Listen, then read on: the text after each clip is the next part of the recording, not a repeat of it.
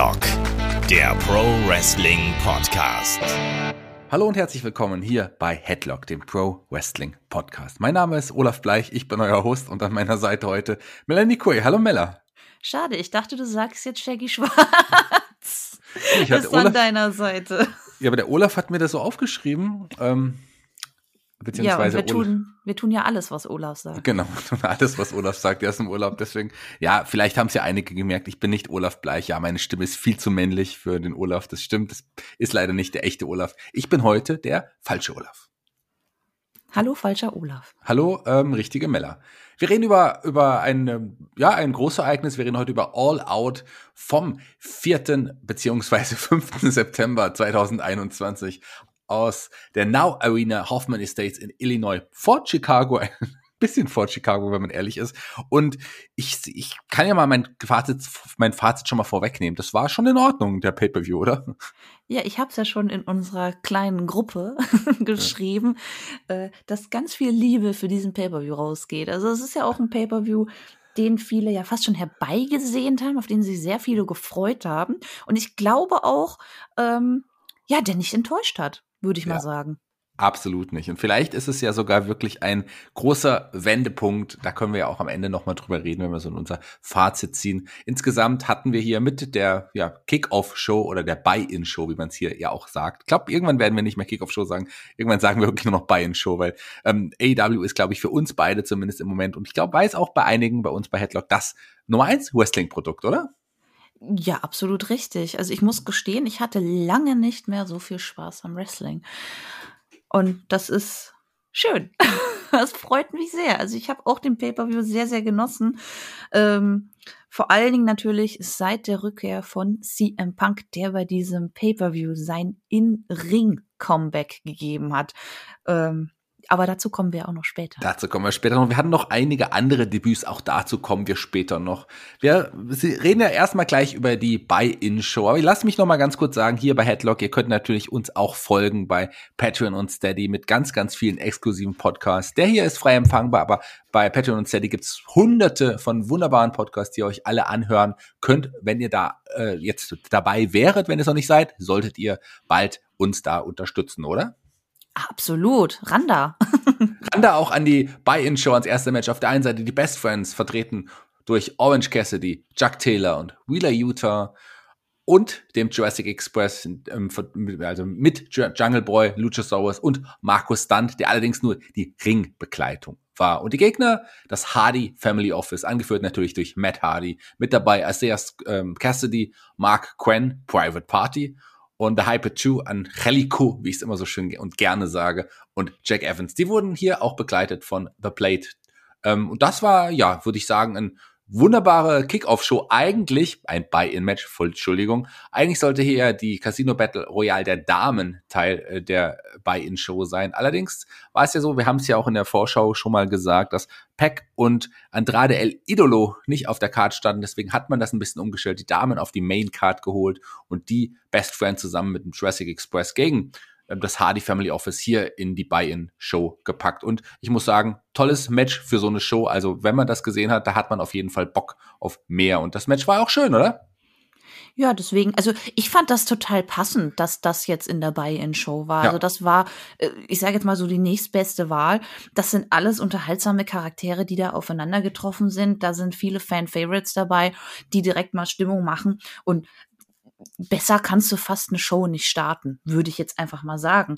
Plus, schon da haben wir ja ein Comeback erlebt ja, auch da am Ende des Matches. Aber lass uns ganz kurz auf das Match nochmal eingehen. Du hast gesagt, Fan-Favorites waren dabei, aber mit, wir haben ja hier mit Orange Cassidy und auch Jungle Boy zwei Wrestler, die, glaube ich, Eckpfeiler in der Zukunft von AEW sein werden, aber im letzten Jahr auch schon in richtig wichtigen und großen Positionen waren. Gerade in Orange Cassidy mit seiner großen Fehde mit Chris Jericho nicht zu vergessen, aber auch ein Jungle Boy, der in den letzten Wochen ja auch immer präsenter war und auch gerade in seiner kurzen Geschichte hier mit ähm, niemand geringer als Kenny Omega auch schon für einige gute Matches gesorgt hat, aber auch jetzt natürlich an der Seite von Luchasaurus in der Tag Team Division. Und ich glaube, da wird auch erstmal der Weg hingehen. Aber hier beide auf der Card zu haben, war, glaube ich, auch total wichtig insgesamt für AW, für All In.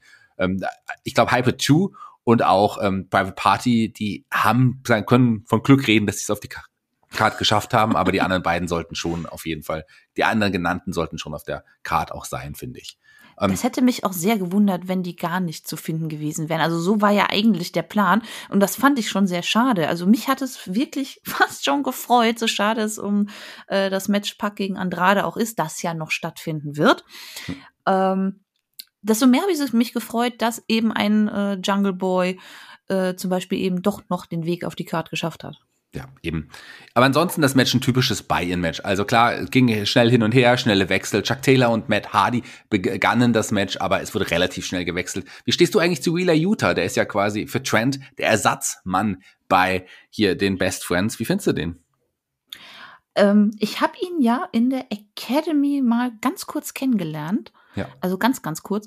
Ähm, ist ein sehr netter Typ und was ich bis jetzt von ihm gesehen habe, ähm, überzeugt durchaus. Plus, ich finde, er passt sehr gut bei den Best Friends mit rein. Ja, Muss ich absolut. jetzt mal an der Stelle sagen. Ich mag Willa Jutta auch sehr gerne. Ich habe ihn auch bei der, du meintest, die WXW Academy natürlich in Deutschland, der war länger. Jetzt für einige Wochen, wenn ich mich nicht richtig täusche, war er auch aktiv bei der WXW. Dann hat auch da in der genau. Academy dort trainiert und ja, ähm, toller Typ, äh, netter Mensch und auch ein sehr, sehr guter Wrestler. Und ich finde auch, dass er da super auf jeden Fall zu den Best Friends reinpasst. Was wir vielleicht noch erwähnen sollten, bevor wir nochmal kurz auf das Match eingehen, ist der Entrance, weil hier gerade als dann die, die, der Song von Orange Cassidy natürlich von den Pixies, wo erstmal mein kam, ist das Publikum natürlich total abgegangen. Super Stimmung in der Halle, extrem geile Stimmung. Und vor allem dann, als hier der wunderbare Song von Jungle Boy kam, von Baltimore Tarzan Boy, ähm, wie das Publikum da auch immer abgeht, wie die mit den Armen äh, wedeln. Heißt es wedeln? Sagt man da wedeln, wenn man mit den Armen so hin und her sich bewegt? Ich überlege gerade hier. Ich glaube, das heißt your, wedeln. Wave, wave your arms in the air. Also ja. Deutsch wedeln. Wedelt eure Arme! Auf jeden Fall haben sie ihre Arme hin und her gewedelt. Und das war schon cool. Also die beiden sind total over, die Musiken sind total over. Äh, da, da hat man wirklich gesehen, und das können wir jetzt auch schon mal vorwegnehmen, was für ein großartiges Publikum hier in dieser Halle war. Ein Publikum, das sich selber nicht so wichtig genommen hat. Das passiert ja auch leider manchmal häufig im Wrestling. Aber hier war das Publikum einfach drin in den Stories, drin in den Charakteren und haben einfach für einen unvergesslichen Abend gesorgt. Ja, das Publikum war definitiv drin. Wie du schon sagst, äh, die waren ein, nicht da, um sich zu feiern, sondern um das Wrestling zu feiern, um AEW zu feiern, um die Wrestler zu feiern und einfach eine Menge Spaß zu haben. Ähm, nach einer sehr langen Zeit, wo eben wenig oder keine Zuschauer möglich waren. Und das alles noch bei diesem, äh, ja, doch richtig guten Pay-Per-View. Also da hat irgendwie alles gestimmt. Also auch nochmal hier Hut ab für dieses tolle Publikum. Ja, absolut. Lass uns jetzt mal ins Match reingehen. Da gab es ein paar tolle Aktionen. Ich habe ja gesagt, gab relativ schnelle Wechsel. Es ging hin und her. Aber ein paar coole Aktionen gab es. Ganz besonders. Ich bin ja einer, der Private Party früher so ein bisschen kritisiert hat, dafür, dass sie ja noch so grün waren oder eine Aktion auch daneben ging. Hier fand ich besonders diese Shooting Star Press äh, ganz, ganz toll. Da wurde Orange Cassidy, war auf den Knien von Quen oder und, und, und, und Cassidy zeigte diesen, diesen äh, ähm, die Shooting Star Press, ähm, die umgekehrt ist mal sagen, Quen, Mark Quen zeigt die Shooting Star Press, ach, die beiden kann man auch mal verwechseln, ähm, auf Orange Cassidy, während er auf den Knien seines Partners äh, lag. Das sah schon auch richtig geil aus. Auch die Hurricane Rana, äh, die, die hier in, in, in Mark Quen gezeigt Aber vor allem gab es die typischen Orange Cassidy-Aktionen mit den Händen in der Tasche, auch so Aktionen, die natürlich total unrealistisch sind, eigentlich so ein paar Heads ist das auch mit beiden von Private Party. Das äh, ist natürlich äh, bisschen cheesy, aber zum Charakter ähm, von Orange Cassidy passt das und das kann man auf jeden Fall so machen. Ich bin immer mega beeindruckt, wenn der mit seinen Händen in den Taschen äh, solche crazy Aktionen macht. Und wenn es in Anführungszeichen nur ein Dive ist, ich hätte da solche Panik. Ja. Ähm, also, dass ich automatisch die Hände nach vorne strecken würde, einfach um mich abzufangen. Aber der Typ macht das alles mit einer Lässigkeit und genau das ist ja auch sein Gimmick und ich glaube, deswegen kommt er auch so mega gut an. Ja, ähm, Finde ich auch. Also das ist genau das ist es nämlich auch. Der ist einfach cool. Der, der hat einfach was Besonderes, was es vorher nicht gab. Und das macht ihn ja auch irgendwie so aus. Ähm, am Ende, ähm, lass uns direkt auch zum Ende kommen, ähm, gab es nach einer Teamaktion von äh, Jurassic Express am Ende äh, von, den, von den Schultern eines Lutschers ausgesprungen und dann äh, die Snare Trap mit Angelico von Jungle Boy. Und da gab es die Aufgabe, Sieg für die Faces in dem Fall, die kurz zusammen gefeiert haben. Dann hat man auch die Best Friends allein gelassen. Es sollte ja die Umarmung kommen, die legendäre Umarmung dieser drei Männer. Aber es sollte anders kommen, denn auch ein, äh, die Attacke von der Hardy Family Office kam, Jack Evans ist nochmal rein, hat die Leute attackiert und dann plötzlich aus dem, ja, fast nichts kam der Butcher zurück. Nach knapp sieben Monaten ist der Butcher zurück hier bei AEW und der hat auch nochmal ordentlich aufgeräumt. Ähm, sprich, die Fehde zwischen Hardy Family Office und auch Orange Cassidy und seinen Mannen geht weiter. Ja, es sollten sogar Haare abgeschnitten werden.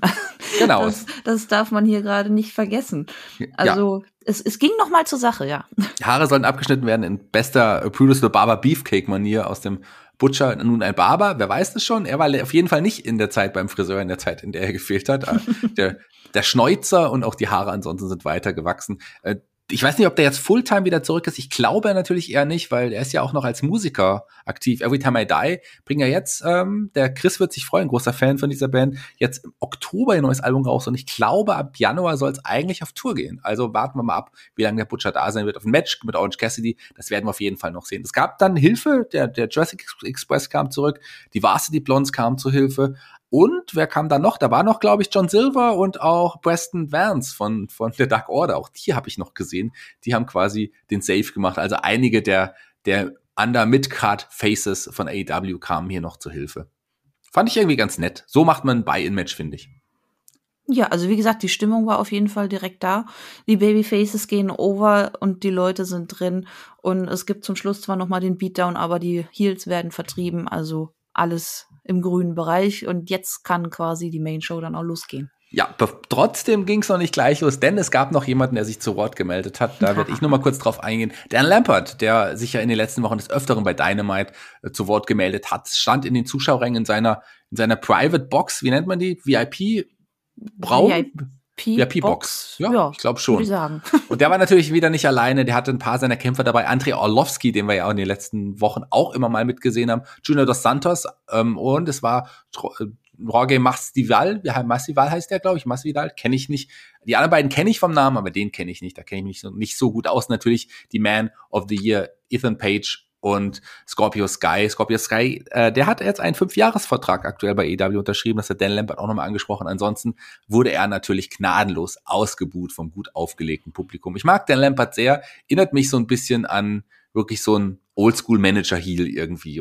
Den, den, den mag ich echt gerne. Den mag ich deutlich mehr als Justin Roberts, der dann ab, der dann quasi einen Jim Ross angekündigt hat. Ich mag Justin Roberts einfach nicht. Das ist so ein, der ist, der, der, ich mag seine Art einfach nicht. Wie stehst du zu Justin Roberts? Ah, mich amüsiert er. Ja? Mich amüsiert er sehr. Und ich weiß gar nicht mehr, ich glaube, es war beim Main Event, ähm, als ich explizit drauf geachtet habe, wie er sich wieder angestrengt hat, die Namen schön intoniert äh, äh rauszu äh, ja, ich weiß gar nicht, wie ich es nennen soll, rauszuschallen. Ähm, und dann guckt er ja immer so stolz. Und da hat er gar nicht stolz geguckt und dann war ich enttäuscht. Er hätte erstmal hier Jim Ross angekündigt, der kam natürlich dann auch zum Bringen, ebenso wie die anderen Kommentatoren, aber die haben dann auch direkt übergeleitet zur Main Show und das machen wir jetzt auch, denn wir fangen an mit dem ersten Match des Abends und das war direkt ein Titelmatch um den TNT-Titel. Auf der einen Seite der Champion, der aktuelle Champion Miro und sein Gegner war Eddie Kingston. Und wie kann man einen Pay-per-View am besten starten? Natürlich mit Eddie Kingston. Der ist auch sowas von over bei den Fans. Wer hätte das noch vor einem Jahr oder wann der gekommen ist, anderthalb gedacht, dass ein, äh, ein Eddie Kingston mal wirklich so ein Star wird, dass der das wirklich schafft im Business. Wir beide kennen ihn schon lange und da jetzt ist er endlich angekommen, wo er eigentlich auch hingehört, finde ich. Ist wirklich einer der interessantesten und charismatischsten Wrestler, die AEW unter Vertrag hat. Mit den ganzen Leuten, die jetzt noch an diesem Abend dazugekommen sind. Ich mag Eddie Kingston sehr. Ich mag ihn auch sehr, sehr gerne. Also es ist auch ein sehr netter Typ. Habe ich, glaube ich, auch schon mehrfach äh, angesprochen. Und er, er ist halt so, wie er ist. Also er ja. du, du merkst halt, er verstellt sich null. Der ist sein In-Ring-Character. Und das merkt man halt. Und ja. deswegen kommt er auch so mega gut bei den Leuten an. Und der ist halt auch irgendwie so eine coole Socke. Und äh, ja, mit dem würde ich auch jederzeit eine Kneipenschlägerei äh, Du würdest mit ihm eine Kleinschlägerei. Äh, also nein, nicht, also mit ihm an meiner Seite natürlich. Okay, also, also nicht gegen ihn. nein, nein, um Gottes okay. Willen. Äh, da wäre ich dabei. Also mit ihm zu 100 Prozent, also hinter ihm äh, wahrscheinlich eher. Ist aber richtig. ja, wir beide. Wir können ja dabei parallel was trinken, weil ich glaube, ein Eddie Kingston macht die alle fertig, egal wie viel das sind. Ja, richtig. Wir können ihm ja ab und zu mal so, so ein äh, Billardkö reichen oder so, so ein Bierglas, damit er was zum Hauen hat. Ja, komm, aber, komm, nächstes Mal. Mit Miro hat er einen mindestens gleichwertigen Gegner an dem Abend gehabt. Es war eines der Matches, auf das ich mich mit am meisten gefreut habe und das Match hat auf jeden Fall auch das abgeliefert, äh, was ich erwartet habe. Hartes Match, äh, fing an mit mehreren ähm, ja auch ja, Machine Gun Jobs, wie wie sie Eddie Kingston ja auch nennt und das war schon, das war, war schon hart. Exploder Suplex. Ähm, draußen ging's weiter. Also Miro mit dem Irish Whip in die, äh, mit mir mit ähm, Eddie Kingston in die Barrikaden. Also das war fing schon richtig hart los, schön geführtes Match zu Beginn und schon richtig hart auch. Ja, das war eine richtig schöne Wemserei. Wem? eine Wemserei, ja. ähm, ja, die Chops hat man definitiv auch relativ zügig auf Miros ja. Brust schon gesehen. Also da, da, das war kein blauer Fleck mehr, das war, ich weiß nicht, wie ich das beschreiben würde. Das war gefühlt alles nur noch lila. Ja, das war eine, eine blauen Fleck-Explosion. Bluterguss, äh, Blutergüsse, muss man ja sagen. Also ein Erguss von Blutergüssen. So kann man es auf jeden Fall, auf jeden Fall nennen. Das Match, das hat ja am Ende des Matches, hat man das ja auch immer noch deutlich gesehen. Also ich glaube, diese Blutergüsse trägt er noch ein paar Tage mit sich, der liebe Miro. Hm. Ja, der hat ein nettes Andenken an das Match auf jeden Fall. Ja, auch dann ging's zurück in den, Re in den Ring, ähm, Kicks, äh, schöne Kicks. Gerade Miro ist ja jemand, der auch, der auch äh, super schön kicken kann. Das haben wir auch am Ende des Matches noch gesehen. Ähm, es gab einen Standing Dropkick von Miro, der auch krass aussah, den Splash in die Ringecke, ähm, noch ein Splash äh, und der dritte sollte folgen, aber nein, äh, da, der ging zur Seite. Ähm, Suicide Dive nach draußen, also einige harte Aktionen, die man hier auch gesehen hat. Der Saito Suplex ähm, von, von Eddie Kingston mit Miro, der sah auch richtig, richtig heftig aus. Also das sah auch gerade in dieser Matchphase, äh, da wurde wirklich durchgezogen und man, man war echt erstaunt, wie hart diese beiden Wrestler hier kämpfen. Beide übrigens würde ich gerne auch mal in Japan sehen, bei, bei New Japan unter anderem. Gerade Miro. Ich wollte ja? es gerade ansprechen. Ja. Also da, da merkt man auch, Eddie Kingston ist ja ähm, großer Japan-Fan, beziehungsweise äh, sagt er selbst, dass dass japanisches Wrestling großen Einfluss auf seinen Stil hat. Und ich finde, das merkt man auch. Dementsprechend, äh, ja, definitiv. Beide gerne mal äh, entweder auf amerikanischem Boden gegen einen japanischen Wrestler oder eben direkt nach Japan rüber und dort ein paar Matches bestreiten. Dann gab es die Vorarm-Shots gegen ähm, Eddie Kingstons ja äh, Rücken, unteren Rücken in dem Fall und den der Superkick ähm, der so, sollte eigentlich das Ende bringen, so dachte man, der sah hart aus von Miro. Aber Kingston äh, hat sich in die Seile retten können. Und da kam ja die Backfist, die man ja auch so, so kennt von ihm. Und der DDT dahinter. Und eins, zwei, zwei, Miro kickt aus. Hast du da mit dem Sieg schon gerechnet?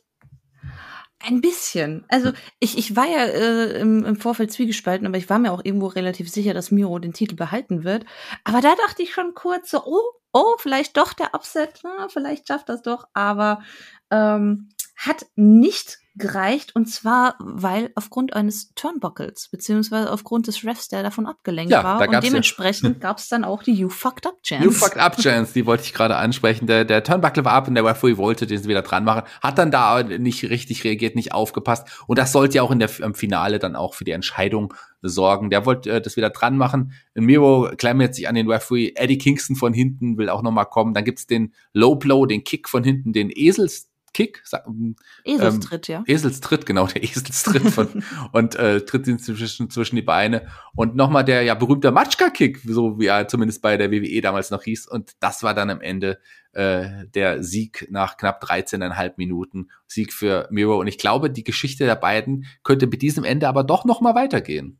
Davon gehe ich auch stark aus, beziehungsweise hoffe ich das auch, weil ja, so, so ganz perfekt war der Sieg ja nicht. Und äh, wie gerade schon angesprochen, Eddie Kingston war ja schon sehr nah dran. Also vielleicht gibt es da dann doch noch mal eine Fortsetzung. Wünschenwert, wünschenswert wäre es auf jeden Fall. Ja, also wir haben noch nicht alles gesehen mit den beiden. Das, das glaube ich auch, weil da ist echt noch einiges möglich. Auf jeden Fall war das ein toller Opener, fantastisches Match gleich zu Beginn. Also so kann man ein Großereignis anfangen. Aber weitergehen kann man dann, ging es dann mit einem Japaner, Satoshi Koshima. Ich hatte dich ja schon mal im Vorfeld bei der Vorberichterstattung gefragt, ob wie gut du ihn kennst. Ähm, ich bin ja ein großer Fan von, von Koshima, muss ich sagen. Und der macht ja auch gerade aktuell seine Amerika-Tour, war bei Impact auch schon zu sehen und, und, und. Also er hatte schon einige Auftritte. Und hier sollte das große Match gegen John Moxley folgen. Und Koshima, der hat auch einen warmen Empfang bekommen. Das Publikum war echt laut, als er kam. Das hätte ich auch nicht gedacht, dass man ihn so empfängt. Habe ich auch ehrlich gesagt nicht erwartet. Generell ähm, habe ich mir von dem Match auch nicht so viel erwartet, weil wie gesagt, ich persönlich habe es nicht so mit japanischem Wrestling. Der Name hatte mir zwar vom Vorfeld was gesagt, habe aber nicht wirklich was von ihm gesehen gehabt. Ich bin auch kein großer John Moxley-Fan, muss ich, muss ich gestehen. Dementsprechend, äh, ja, habe ich mich da einfach drauf an, äh, eingelassen und wurde dann aber echt nicht enttäuscht und gut unterhalten. Ja, also wenn du kein John Moxley-Fan bist und kein, ähm, ja, kein Fan des japanischen, gerade des, des dieses Hard-Hitting-Stils, ähm, dann bin ich trotzdem überrascht, dass ich das Match gekriegt habe, weil das war wirklich ein Match, also das war einfach die Blaupause für ein Match der beiden, glaube ich. Interessant übrigens, John Moxley kam mit einem Game Changer Wrestling Hoodie zum Ring. Man da muss dazu sagen, das ist ja auch noch eine andere große Liga, die gerade auch in Amerika äh, immer mehr Fans gerade sammelt. Und da hatte er am Tag zuvor ein großes Match im Übrigen. Und zwar äh, gab es damals Matt Cardona, der der der unbeliebteste ähm, GCW Champion aller Zeiten ist, glaube ich. Der hat ja vor kurzem ähm, den Titel dort geholt gegen Nick Gage. Ähm, auch jemand, den wir auch bei AW schon gesehen haben. Und der hatte eine Open Challenge nach seinem Match ausgesprochen. Da kam niemand Geringeres als John Moxley raus. Und John Moxley, neuer Champion bei ähm, ähm, Game Changer Wrestling. Und klar, hat er gleich am nächsten Tag bei AW den Hoodie an von der anderen Liga. Auch sowas, was man bei der WWE niemals sehen würde. Das war für mich auch schon ein großer, großer Moment, ähm, als, als John Moxley damit rauskam, oder? Ja, bei WWE existieren ja zum Teil nicht mal Wrestler oder Wrestlerinnen im eigenen Universum, wenn die ins Main Roster kommen. Ja, ähm, ja siehe Piper Niven etc. Ja. Von daher. Wer ist das? Kenne ich nicht, nie gehört. Nein, ich kenne kenn nur Doodrop. Ich kenne nur Doodrop. Entschuldigung, ja, natürlich. Also, ja. ja fr frisch von Eva Marie äh, gefunden worden. Äh, ja. Nee, also von daher, äh, es ist interessant, ähm, wie oft da ja diese Forbidden Door aufgetreten wird, muss man ja fast schon sagen. Und ja, es ist einfach, warum sollte man auch verschweigen, dass es eine Welt außerhalb der Promotion gibt? Also, das, das habe ich eh nie verstanden. Hm. Auch hier hast du gerade eine Forbidden Door geöffnet. Ich glaube, Eva Marie äh, bei ähm, bei AW ähm, Report zu erwähnen, ist auch äh, oh mutig. Gott, das ist auf jeden Fall. Tut mir sehr leid. Sehr, sehr mutig. Mutig waren auf jeden Fall auch beide Wrestler, die hier im Ring standen. Das ging ja auch mit, wieder mit harten Jobs los. Und da auch, da haben sich beide nicht zurückgenommen und auch wieder harte Kicks. Ähm, also gerade hier ein, ein Kushima ist ja auch wirklich jemand, der den Hard-Hitting-Stil mitgehen kann und ein Moxley ja sowieso. Und das waren wirklich einige krasse Aktionen. Ähm, hin und her Clothesline, ähm, wie gesagt, die Jobs, die ich angesprochen habe, versuchtes Brainbusters, Block von Kojima, ähm, Headbutts, die hin und her ging, der Superplex ganz am Anfang. Also hier wurde sich auch nichts geschenkt und hier ging es hin und her. Ja, auch es wurde ja die Lariat von Kojima ist ist ja gefährlich. Ja. Und ähm, er hat sie dann zwischendurch sogar mit dem linken Arm ausgeführt. Es gab einen Koji Cutter, aber selbst das hat nicht gereicht. Ähm, wie du schon angesagt hast, es, es gab einen wunderschönen Brainbuster. Es gab ganz am Anfang diese, ja, ich nenne es jetzt mal Beiß-Battle auf dem Top Rope, also sich einfach gegenseitig in den Kopf gebissen haben. Äh, irgendwie hat mich das total bekommen. ähm, äh, es, es gab ja, DDTs, es gab so viele schöne Aktionen in diesem Match und ich mag es auch wirklich doch, wenn es auch mal ein bisschen härter zur Sache geht. Ich glaube, deswegen hat mich dieses Match auch bekommen. Die haben sich einfach äh, durch den Ring geprügelt und das war schön. Das war ja, gerade wie man auch hier so die, die Aktionen des anderen immer gekontert hat. Paradigm Shift konnte aus, aus den Kontern raus oder auch der Lariat, wie du es gerade gesagt hast, gab es ja verschiedene Konter mit dem, Knie, was dazwischen kam, Running High Knee und, und, und. Ähm, der, der Kochi, Kochi Cutter in dem Fall ja auch, wie er ja in, äh, wie ein, ein äh, Kushima den natürlich auch nennt, ähm, der, der äh, auch, auch gebrochen und gekontert. Also die Elbow-Serie hin und her, das war schon, das war schon heftig. Und dann, da irgendwann es dann doch der Versuch, zumindest war es den Versuch des, des Lariats erneut äh, in den Bulldog-Choke hinein. Also hin und her, ähm, am Ende dann aber, muss man sagen, doch den klaren Sieg nach, nach dem zweiten Paradigm Shift ähm, gab es den, den Sieg für John Moxley. Und äh, ich fand, ich war zufrieden, ich war begeistert und dachte, ja, das war es wahrscheinlich. Aber nein, es sollte noch alles noch nicht. anders kommen, gell? Es sollte noch anders kommen, denn tatsächlich ertönte noch eine Musik vom, ja, da stand ganz groß The King. Denn niemand Geringeres als Minori Suzuki kam zum Ring. Und spannend ist hier, dass auch hier, wir, wir finden ja immer toll, wie AW es schafft, äh, Songs auszuwählen, auch wirklich auch Songs, die es ja auch äh, aus bestehende Songs, die man nicht kreiert hat, sondern die man eingekauft hat, zu kreieren, die das Publikum dann mitsingt. Aber man muss sagen, dass man auch, dass das Publikum hier sogar beim Song von Minori Suzuki, der ja auch wirklich ein sehr bekannter äh, Theme von ihm ist, den benutzt er jetzt auch schon seit vielen Jahren, da hat das Publikum auch mitgesungen. Ist dir das aufgefallen? Ja, die sind direkt mitgegangen. Die haben auch, du hast auch direkt das Raunen gehört, als die ersten das erkannt haben. Und ja, there's no meaner, no nastier man, möchte ich mal zitieren. Und das hat man auch direkt gesehen. Also dieser Vorarm-Exchange, den es dann im Ring mit Moxley gab, wo beide sich einfach kaputt gelacht haben, weil sie den Spaß ihres Lebens hatten der hat mir auch sehr viel Freude bereitet. Ja, ein Holy Shit-Rufe, als dann die beiden auch sich gegenüberstanden. Am Ende dann äh, wirklich den Schlagabtausch, den du gerade gesagt hast. Es gab dann den Rear-Neck-Joke. Ähm, dann war die, hatte Suzuki die Oberhand und es gab den Gosh-Style Piledriver und ja, ein Minori Suzuki stand über John Moxley und die beiden werden ja jetzt am Mittwoch schon bereits bei Dynamite aufeinandertreffen. Also ich glaube, wer da nicht einschaltet, der hat irgendwas falsch verstanden. Und das auch noch in Moxleys Heimatstadt Cincinnati. Da, das in das Moxleys Heimatstadt. Dazu ja, also das ist ein Match, auf was ich mich freue. Hier tolles Match auch zwischen Kushima und John Moxley. Mir hat das erste Match heute Abend ein bisschen besser gefallen, aber auch das war, das war auch richtig cool. Gerade mit dem jetzt äh, mit dem Debüt, ähm, dem überraschenden mit dem überraschenden Besuch, muss man in dem Fall ja eigentlich auch nur sagen, von Minori Suzuki. Das war ein großer Moment. Ich, da, also da wusste man schon, der Pay-Per-View, der ist einfach geil. Ja, und äh, ich, man hat schon so ein bisschen gespürt, ich glaube, das war nicht die letzte Überraschung an diesem Abend. Ja, eine Überraschung fand ich tatsächlich, gab es im nächsten Match auch, da kommen wir gleich drauf zu sprechen. Da ging es um den Damentitel AEW Women's World Championship Match. Auf der einen Seite Dr. Britt Baker. Und auf der anderen? Na, ich nein, nein, nein, das muss oh, sein. Ich hab, nein, ich hab's versaut. Okay, das nein. wird Dr. Britt Baker. DMD. Begleitet von Rebel und Jamie Hater gegen Chris Statlander, die begleitet wurde von Orange Cassidy. Auch das äh, können wir jetzt schon mal vorwegnehmen. Ein tolles Match. Ja, also ich habe ähm, eine Top 3 an diesem Abend, also ohne äh, Reihenfolge. Und da ist definitiv Miro gegen Kingston dabei. Mhm. Und das ist auch äh, in den Top 3 bei mir gelandet. Okay.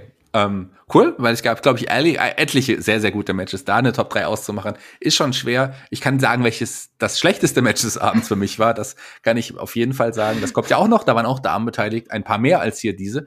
Aber äh, trotz allem hat mir das auch Spaß gemacht. Also das ist ja, steht ja außer Frage. Aber hier ein, ein, ein, auf jeden Fall ein tolles Match. Was ich hier, die Überraschung, die ich angesprochen habe, nehme ich mal vorweg, ist wie ein Orange Cassidy zwischendrin mal aus sich rausgegangen ist, als er die Sonnenbrille aus. Ja.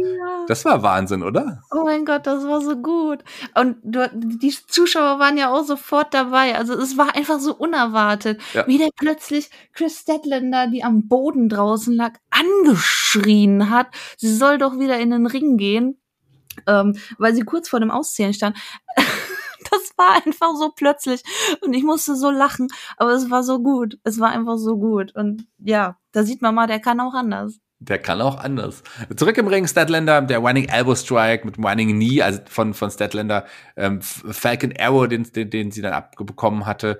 Ähm, also wirklich, da ging es auch wieder hin und her. Backslide, äh, von Britt Baker Versuch, also der Konter zwischendrin, der DDT, ähm, der Superkick, ähm, auf, äh, da alles krasse Aktionen, die äh, wirklich auch hier sehr gut durchgezogen waren. Ich finde die beiden, man kann ja Britt Baker auch manchmal ein bisschen kritisieren, dass sie im Ring vielleicht nicht die beste ist, aber die hat sich, glaube ich, auch gerade im letzten halben Jahr richtig, richtig gut gemausert. Chris Deadlander, sowieso eine tolle Wrestlerin. Also hier war wirklich äh, eine, eine, eine Britt Baker auch im Ring auf einer Augenhöhe mit Chris Deadlander und die hat gezeigt, dass sie eigentlich auch wirklich eine fantastische Wrestlerin ist, oder? Wobei ich da auch natürlich hervorheben muss, was für eine gute äh, Chris, äh, Wrestlerin Chris Deadlander ja. ist. Also als äh, jemand, der dir gegenübersteht, als ich nenne es jetzt mal Partnerin. Einfach, weil die eine richtig solide Basis ist. Das hat man auch an der einen oder anderen Stelle gemerkt, gerade ähm, beim Superplex, als da mal kurz diese Unsicherheit war, äh, eventuell ein kleines Missverständnis und sie einfach durchgezogen hat. Sie hat halt auch einfach die Kraft. Ja. Und dadurch ähm, hat sie manche Situationen gerettet, aber das soll natürlich nicht die Leistung einer Britt Baker äh, schmälern, auf gar keinen Fall. Vor allen Dingen, weil die Intensität einfach in diesem Match da war. Und das macht ein solides Match ganz häufig zu einem guten bis sehr guten Match. Und das war eben bei diesem Match gegeben. Und du hast schon ganz viele Sachen angesprochen. Es, oh Gott, es gab so viele Sachen. Ähm, zum Beispiel auch hier der äh, Pendulum Moonsault ins Leere nach draußen von Chris ja. Statlander und danach der Corpstomp direkt hinterher von Britt Baker. Äh, es gab etliche harte Aktionen. Danach kam eben auch das schon angesprochene Gebrüll von einem Orange Cassidy. Und dann gab es auch noch eine weitere interessante Aktion ähm, von einer Brit Baker, die ja quasi schon ein Foreshadowing des Abends sein sollte. Es gab nämlich den Pittsburgh Sunrise, einen eingesprungenen Canadian Destroyer für alle, die jetzt nicht wissen, was das ist. Ja, eine Anlehnung an den Panama Sunrise natürlich, genau, das, das wolltest du damit sagen. Ja, sie, äh, äh am Kommentar wurde es äh, Pittsburgh Sunrise ja, genannt. Genau. Kurz, ist spontan umbenannt. Ja, ist ja auch so, sie kommt ja auch aus Pittsburgh, deswegen hier Richtig. der Pittsburgh Sunrise. Aber auch da kam eine Chris Statlander raus. Den Stomp äh, gab es danach nochmal, auch hier ähm, der, der Kick-Out, aber dann gab es den Lockjaw äh, gegen Chris Deadlander und das war dann auch das Finale und die Aufgabe. Sieger hier nach knapp elfeinhalb Minuten, Dr. Britt Baker. DMD. Jetzt hat's geklappt. Tolles Match. Also äh, für mich auch. Und, also die ersten drei Matches standen sich ja quasi in nichts nach. Kann man, glaube ich, ganz ehrlich sagen. Alles drei wirklich sehr, sehr gute Matches. Da äh, entscheidet der persönliche Geschmack, würde ich fast sagen. Das nächste Match, vielleicht für mich das Match des Abends. Ich weiß nicht, ob es für dich auch so war. Das Steel Cage Match um die Tag Team Gürtel. Die Young Bucks auf der einen Seite wieder auch fantastisch gekleidet, äh, wie man sie auch kennt. Also die haben einen wunderbaren Stil. Ähm, die begleitet wurden hier von Brandon Cutler und ähm, äh, ihre Gegner, die Lucha Brothers, Way Phoenix und Penta El Zero M ähm, begleitet, der wir natürlich immer begleitet wird von Alex Abrahantes, der auch hier dabei war und das im Stil Cage. Wir wissen, das Match im Käfig. Die Lucha Brothers haben den Tag Team Eliminator, das Turnier quasi gewonnen und haben jetzt endlich die Chance gehabt nach na, knapp zwei Jahren. Da hatten sie ja schon mal eine Geschichte mit den Young Bucks, damals mit diesem Leather Match, ähm, was ja auch wirklich toll war. Aber hier fand ich noch mal eine Stufe draufgelegt. Dieses Cage Match war Wahnsinn, oder? Das ist äh, Nummer drei in meiner Top drei. Also es ist nicht auf Platz drei, sondern es ist das dritte Match in meiner äh, ja. Top drei, das noch gefehlt hat. Und ja, eigentlich muss man sagen, das war wirklich das Match des Abends. Äh, es, es war, es wurde eine Geschichte erzählt, es, es war fast schon eine Underdog-Story, obwohl eigentlich die Lucha Bros gar, gar nicht so die Underdogs sind. Und ich meine, ich möchte jetzt nicht vorgreifen, aber ich hatte recht. es gab natürlich mehr oder weniger einen Eingriff. Ähm, also die, die Young Bucks hatten ein wenig Hilfe von draußen. Hm. Und ich möchte auch noch mal vorab äh, den Entrance der Lucha Bros ansprechen. Genau, sollte man wahrscheinlich auch noch mal tun. Also ähm, normalerweise finde ich äh, musikalische Begleitungen, wie man auch später an dem Abend sehen wird, immer so ein bisschen äh, bisschen cringy, bisschen komisch. Oftmals ist es auch ein bisschen asynchron, äh, wenn Live-Musik gespielt wird.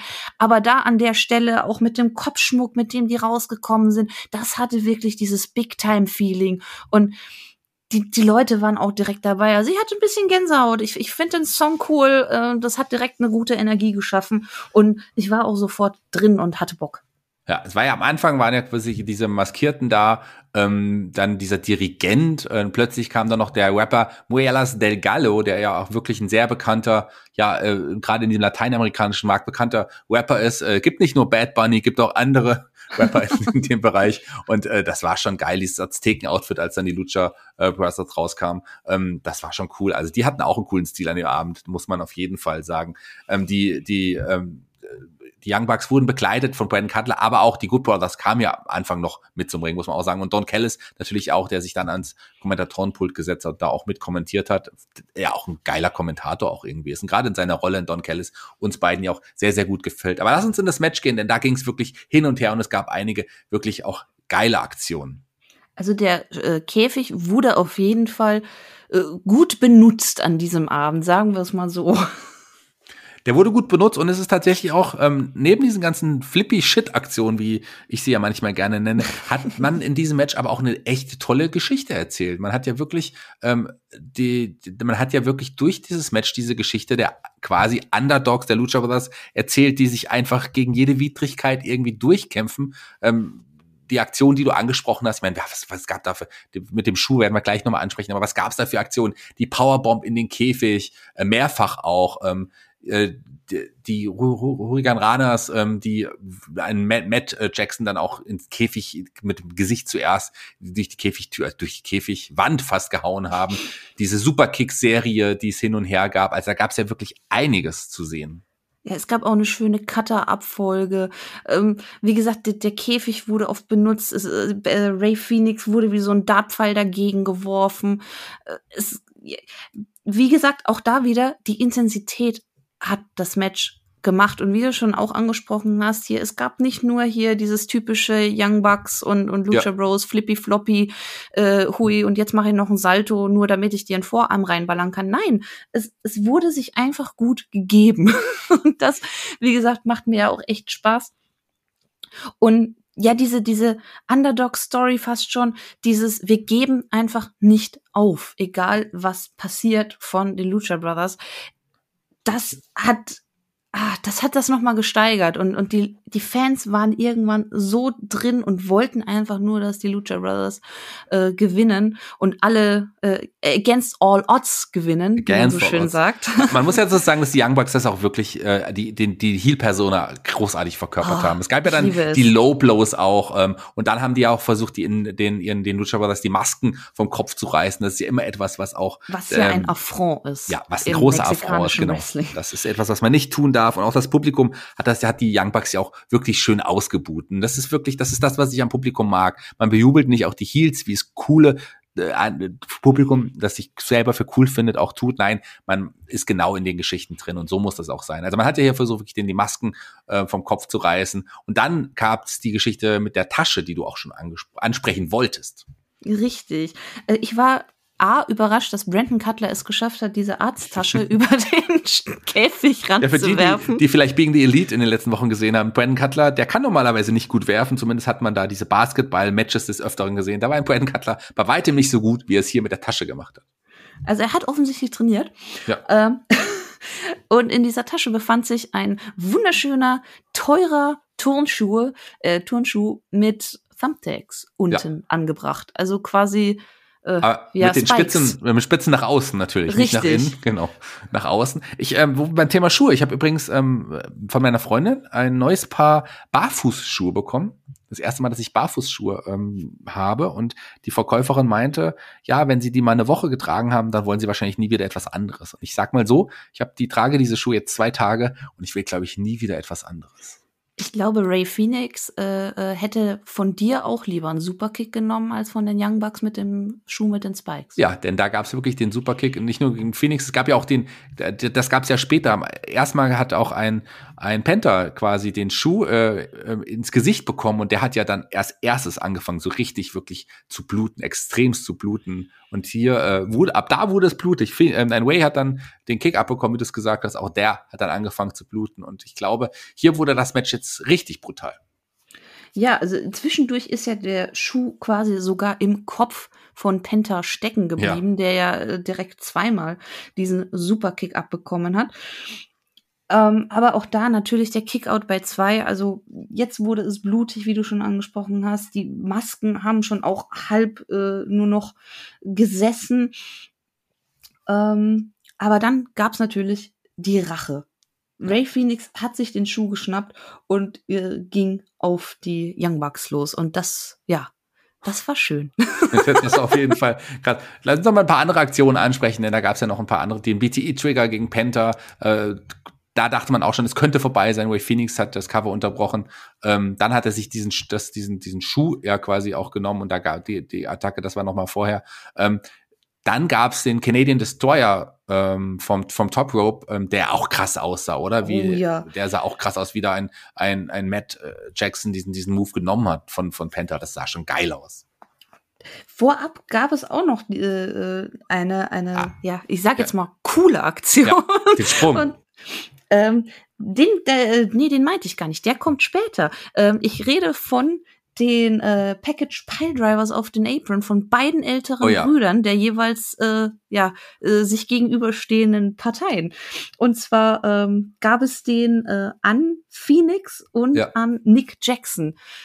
Das war auch äh, ja einfach eine coole Aktion, wie die sich da gegenübergestanden haben auf dem Apron. Beide gucken sich an und es gibt einfach den Package Pile Driver auf Ja, dem wie, Apron. wie sie dann Penta und, und äh, Meta noch angeschaut haben, dann danach, nachdem sie quasi den Package Pile verteilt haben in den jeweils anderen. das war auch schon geil, hast vollkommen recht.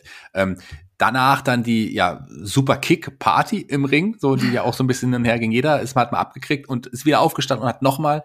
Ähm, also auch da ging es dann hin und her. Und dann ähm, gab es ja den, diesen Sprung, den ich gerade angesprochen habe, vom Top Rope von Phoenix. Nicht nur vom Top Rope, sondern vom Top vom Äh, Cage. Vom Top Cage meine ich Ja. natürlich. Vom Top of the Cage. Genau, äh, einfach mal auf alle drauf. Ist da Ray Phoenix gesprungen. Äh, Penta stand auch mit dabei. Das war in dem Moment aber egal. Hauptsache die Young Bucks erwischen. Äh, dann gab es den Finisher der Lucha Brothers und das hat dann auch endlich gereicht und wir haben neue Champions. Ja, den, den, den Assisted, wenn man so will, Piledriver, den die beiden zusammen gegen Nick Jackson hier gezeigt haben und den Sieg. Und das war für mich eine große Überraschung. Knapp über 20 Minuten in dem vielleicht wirklich Match des Abends. Krasses Match. Geiles Ende. Ähm, eine Sache muss ich hier gleich noch kritisieren, aber ähm, neue Tag Team Champions, die Lucha Brothers, die dann natürlich sich haben auch feiern lassen. Ein Penta ist noch raus und das ist das, was ich kritisieren möchte. Da war seine Familie, glaube ich, ja, seine Frau und Ja. auch drei seiner Kinder. Ähm, Ich glaube. die hat er umarmt und dann hat man im Fernsehen noch gesehen, wie die Kinder auch blutverschmiert ein bisschen waren. Ja. Das fand ich, hätte man vielleicht nicht unbedingt zeigen müssen, aber ich glaube, äh, ein Penta und auch ein Ray Phoenix haben sich ja auch wirklich extremst gefreut darüber. Ich glaube, die haben gar nicht so weit gedacht. Ne, Auf gar keinen Fall. Also das möchte ich an der Stelle eigentlich auch gar nicht äh, vorwerfen, weil ich glaube, der war so emotional in diesem Moment, dass er einfach nur äh, seine Familie um sich haben wollte und mit denen feiern wollte. Aber als ich das gesehen habe, da wurde es mir auch ein bisschen anders. Ja. Also ich, ich, ich hoffe, die Kinder konnten an dem Abend trotzdem ruhig schlafen. Die Kinder sahen auch nicht unbedingt sehr glücklich selber aus. Ich glaube, die hatten wirklich auch Angst um ihren Vater und äh, ihren Onkel in dem Fall. Aber ähm, okay, man hat es sich dafür so entschieden, das jetzt so zu machen. Naja, why not, oder? Ja, also wie gesagt, man, man, man kann es ihm verzeihen. Er war einfach äh, in the heat of the moment, wie man so auch so schön sagt. Aber es hätte nicht sein müssen. Ja, hätte nicht wirklich sein müssen. Ähm, kommen wir zum nächsten Match, zur Casino Battle Royal der Damen. Das ist ja das Match, wo ich sage, das hat, da hat nicht alles funktioniert. Da hat man bei einigen Wrestlerinnen gesehen, dass die noch nicht so weit sind. Ähm, das äh, muss man so ganz ehrlich und offen auch mal sagen. Da kann man auch AW mal für kritisieren. Dafür ähm, war es ja ansonsten trotzdem ein wunderbarer Pay-Per-View. Mir hat die Battle Royale trotzdem Spaß gemacht. Ähm, da gab es auch einige Wrestlerinnen, die ich sehr, sehr mag. Aber wie gesagt, bei einigen hat es nicht so richtig funktioniert. Die ersten fünf Damen, die zum Ring kamen, ähm, waren Hikaru Shida, ähm, Sky Blue, die ja relativ spontan noch mit auf die Karte gerutscht ist, die aber auch total over war bei den Fans. Die kommt aus Chicago und hat, glaube ich, bei Dark, was ist Dark, wo sie äh, im Match gezeigt oder war es Dark Elevation? Ich glaube, es war Dark.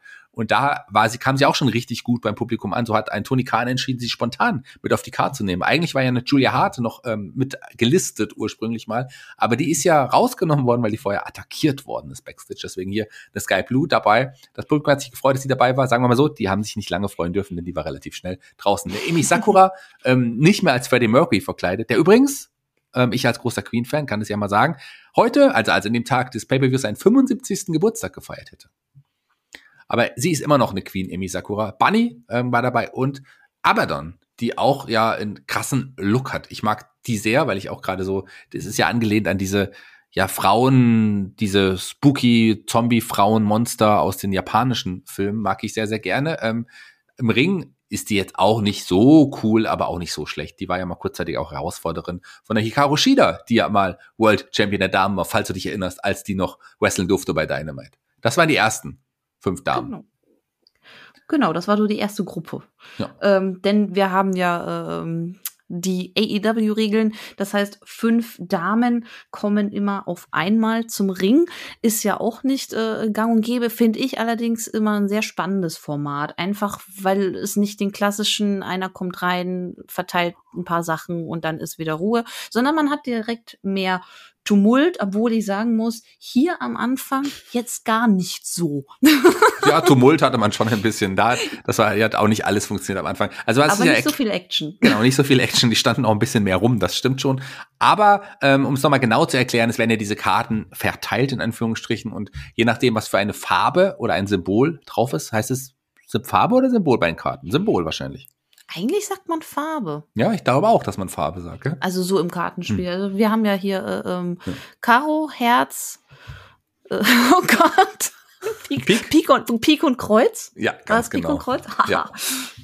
Genau so. Und den Joker. Das ist immer die, äh, die Nummer 21 oft eine Überraschungsteilnehmerin oder ein Überraschungsteilnehmer, also auch heute, wobei das Publikum davor schon ähm, den Namen gerufen hat, ganz laut, weil die wollten sie dabei haben. Aber lass uns doch mal anfangen. Hier, äh, Sky Blue relativ schnell äh, relativ schnell rausgeschmissen worden. Auch eine Abaddon ähm, dann von Bunny, also gerade so die ersten beiden Eliminierungen, die waren so ähm, typisch und auch irgendwie nicht wirklich gut dargestellt, fand ich. Das ist, äh, muss man so auch wieder sagen. Die, äh, dann kam die nächste Gruppe, Anna Jay, die ja auch wieder zurück ist, eine Kira Hogan, ähm, eine Diamante, ich hatte es ja schon auch im Vorfeld gesagt, die beiden ja auch ein Paar, ein Paar. Ja. Kylie King, die ja auch eher bei Dark und Dark Elevation aktiv ist und natürlich eine Nyla Rose und eine Nyla Rose, die hat da hier schon angefangen aufzuräumen. Insgesamt Nyla Rose mit fünf Eliminierungen hier auf Platz eins der gesamten Eliminierungen. Ja, und äh, das, äh, das Bunny, möchte ich schon fast sagen, äh, nahm natürlich eine NRJ, die haben ja auch eine Vorgeschichte, ja. direkt in Empfang. Das heißt, es, äh, ja, die zwei haben sich erstmal geprügelt. Ähm, es wurde dann auch relativ zügig eine Emi Sakura ähm, eliminiert und also äh, es, es war jetzt schon mehr los, deutlich. Ähm, und wie du schon angesprochen hast, gerade eine Nyla Rose hat dann auch erstmal ein bisschen aufgeräumt, hat eine Kara Hogan rausgeworfen, eine Kylie King wurde von ihr eliminiert. Ähm, und auch sogar eine Hikaru Shida. Äh, die wurde von Rose einfach mal über die Seile gepowerbombt. Ja, kann man so machen. Ist auch nicht unbedingt toll gelandet. Ich glaube, Emi Sekko auch nicht so gut gelandet, aber na gut. Ähm, ich finde es schon irgendwie bemerkenswert. Das kann man ja mal auch mal kritisieren, wie eine Shida, die ja wirklich über ein Jahr Damen-Champion, Championess äh, bei EW war, einfach jetzt plötzlich dargestellt wird. Kein das Auftritt mehr bei Dynamite. Gell? Kein Auftritt mehr bei Dynamite. Ähm, die ist einfach irgendwie eine von vielen nur noch. Also plötzlich so erst noch Champion und dann einfach gar nicht mehr da. Auch eine Rio, die auch später ja. die erste Damen-Champion ist, auch nicht zu vergessen, auch die in keiner großen Position mehr. Gerade eine Hikaru Shida, ähm, die ich persönlich als eine der, ich sage jetzt mal, spannenderen Japanerinnen finde, ähm, äh, finde ich das sehr, sehr schade. Also ich habe die sehr gerne gesehen, weil die auch eine Ausstrahlung hat. Äh, die hat einfach was an sich, die kann catchen.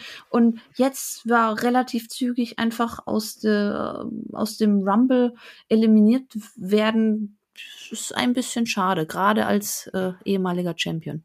Ja, ähm, das auf jeden Fall nicht nur eine der interessantesten, sondern auch eine der besten Wrestlerinnen, die man bei AW auch unter Vertrag hat. Deswegen verstehe ich auch nicht, warum sie so eingesetzt wird. Mal schauen, vielleicht wird es auch noch mal anders. Die dritte Gruppe, angeführt von Thunder Rosa, die ja, glaube ich, eine der beliebtesten Damen bei AW ist. Nicht nur das, auch eine der besten Damen, darf man jetzt Absolut. so sagen.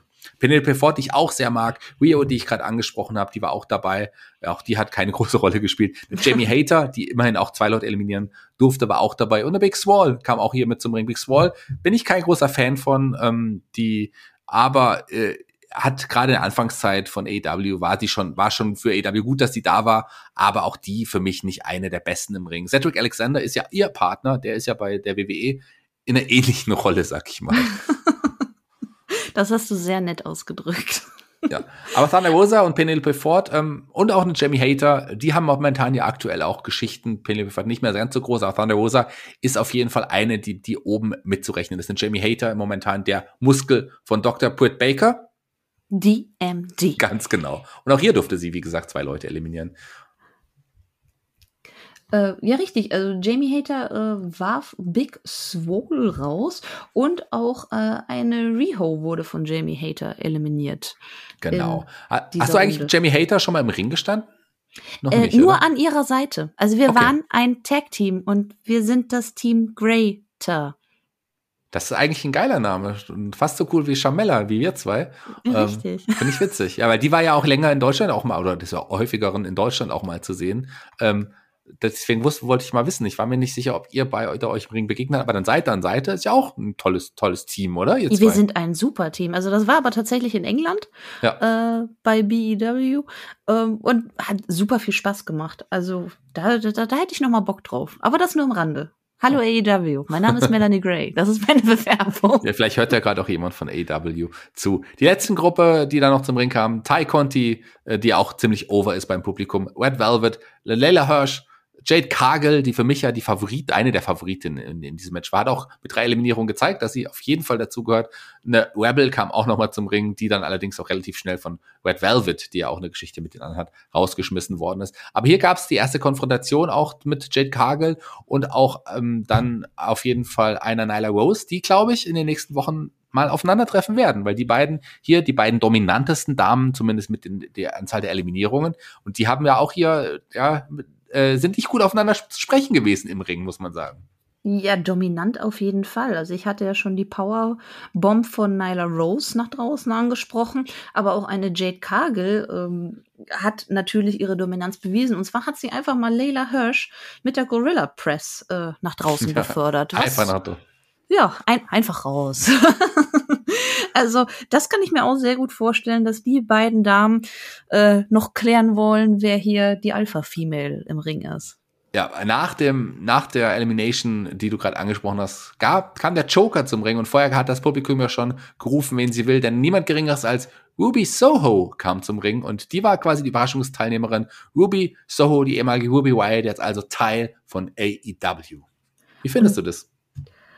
Ähm, also ehrlich gesagt war es mir schon ein bisschen klar. Also auch dem Publikum ähm, war es ja mehr als bewusst. Man, man kannte ja äh, die kurzen Einspieler, die man gesehen hat. Äh, Ruby Soho, The Runaway. Und ja, The Runaway ist jetzt eben zu Hause und das Zuhause ist AEW. Äh, sie kam ja auch mit äh, einem Song von Rancid äh, raus, ja. wenn ich das richtig äh, rausgehört habe. Ähm, und ja, da, da sind wir auch wieder bei Musik. Also die AEW kauft gerade offensichtlich äh, kräftig ein. Ja, Rancid, eine, eine geile Punkband, ähm, äh, eine äh, gerade, ähm, also die haben ja wirklich einige geile Songs rausgebracht. Kill All the White Man oder, oder, oder was sie da alles für Songs auch haben. Ist sie nicht sogar, vielleicht irre ich mich da, aber ist sie nicht mit äh, Tim Armstrong, dem Sänger von, von Rancid, sogar zusammen? Ich ich glaube, sie, ist, sie ist auf jeden Fall mit einem Musiker zusammen, ja. aber wer das jetzt genau ist, kann ich nicht sagen. Aber du wirst schon recht haben. Ich glaube, es ist tatsächlich in dem Fall sogar der Sänger des Themes, äh, der mit dem sie jetzt hier rausgekommen ist. Also auch hm. da hat ein, äh, da hatte wahrscheinlich hier ein Tony Khan gar nicht mal so viel für den Song ich zahlen müssen. Ich sagen, da gab's Prozente. ja, das kann ich mir vorstellen. Ich bin mir, ich bin mir nicht 100% sicher. Ich glaube aber schon, dass ich das so in Erinnerung habe. Jedenfalls passt dieser Song ja auch unglaublich gut zu ihr. Ähm, lass uns wieder zurück in den Ring kommen. Nyla Rose, ähm, die hat dann nochmal ordentlich aufgeräumt, hat eine, am Ende dann noch eine Red Velvet und Jade Cargill rausgeschmissen. Ich glaube, da ging es weiter. Ähm, Jamie Hater ist auch nochmal raus, ist dann rausgeflogen, ähm, die, die vorher schon. Und am Ende die letzten drei waren dann Thunder Rosa, Nyla Rose und natürlich Ruby Soho. Ja, also mein Tipp war ja am Anfang äh, Thunder Rosa. Da wusste ich aber natürlich noch nicht, zumindest nicht offiziell, wer der Joker ist. Mhm. Ähm, aber auch selbst in der Konstellation ähm, war es für mich noch relativ offen, ob jetzt Thunder Rosa oder äh, Ruby Soho. Äh, eine Nyla Rose konnte ich mir nicht so vorstellen. Ähm, die hat dann auch äh, äh, einen schönen Simone Drop gegen Thunder Rosa eben ins, ins Ziel bringen können. Hat dann aber auch einen kleinen Fehler gemacht, wurde auf den Apron geschickt, beziehungsweise landete dort und wurde dann letzten Endes von äh, Thunder Rosa mit einem Shotgun Dropkick eliminiert, sodass wir nur noch zwei Damen im Ring hatten. Ja, und dann gab es eine schöne, lange, lange Schlussphase, ähm, die ja auch, ja, sich auch ein bisschen auf dem Apron abgespielt hat und so weiter, hin und her. Und am Ende den Sieg nach dem Kick ähm, für Ruby Soho. Erstes Match, erster Sieg und gleich bald ein zukünftiger World Title Match. Also ich freue mich sehr. Ich glaube, das wird ein geiles Match mit, mit Dr. Britt Baker. DMD. Und Thunder Rosa ist trotzdem nicht schwach dargestellt worden. Auch die ist jetzt eine der Top-Damen bei AEW. Das wissen wir jetzt spätestens jetzt. Und ich glaube, die Damendivision hat mit Ruby Soho äh, bei AW auf jeden Fall starken Zuwachs bekommen und wird immer Gewinn. besser. Also wir haben ja, ich, du, am Anfang warst du, äh, die erste Zeit hast du noch gar nicht so, bei uns zumindest, bei Headlock miterlebt, ähm, wie wir dann da in die Damendivision von AW immer hart kritisieren mussten, Woche für Woche. Aber ich glaube, da hat man es ordentlich jetzt was zusammengesucht. Ist immer noch nicht äh, vielleicht auf dem Level, wie andere Ligen sind, aber man hat hier schon etliche Damen und ich glaube, die Damendivision wird ähm, weiter wachsen und die wird auch stärker, weil gerade hier auch einige junge Talente Talente dabei sind. Ich glaube, äh, die Damendivision muss sich nicht mehr lange vor den Damendivisionen von WWE oder auch äh, Impact verstecken. Nein, absolut nicht. Also sie haben jetzt gefühlt ihren Stil gefunden, den sie mit den Damen gehen und verfolgen möchten. Und sie haben sich vor allen Dingen auch endlich mal ein paar Stars geschaffen. Zusammen, ja. Zum Beispiel mit einer Britt Baker, mit einer Thunder Rosa. Das hatte man vorher einfach nicht. Das, das war gefühlt ein bisschen Kraut und Rüben. Und irgendwie hat nichts zusammengepasst. Äh, dann, dann wurden die auch nicht wirklich gefeatured. Und das, das alles hat ein ganz schlechtes Licht auf die Damen geworfen. Also auch wenn ich noch nicht Teil von euch war, ich auch habe, äh, ich habe auch die Damen-Division kritisiert.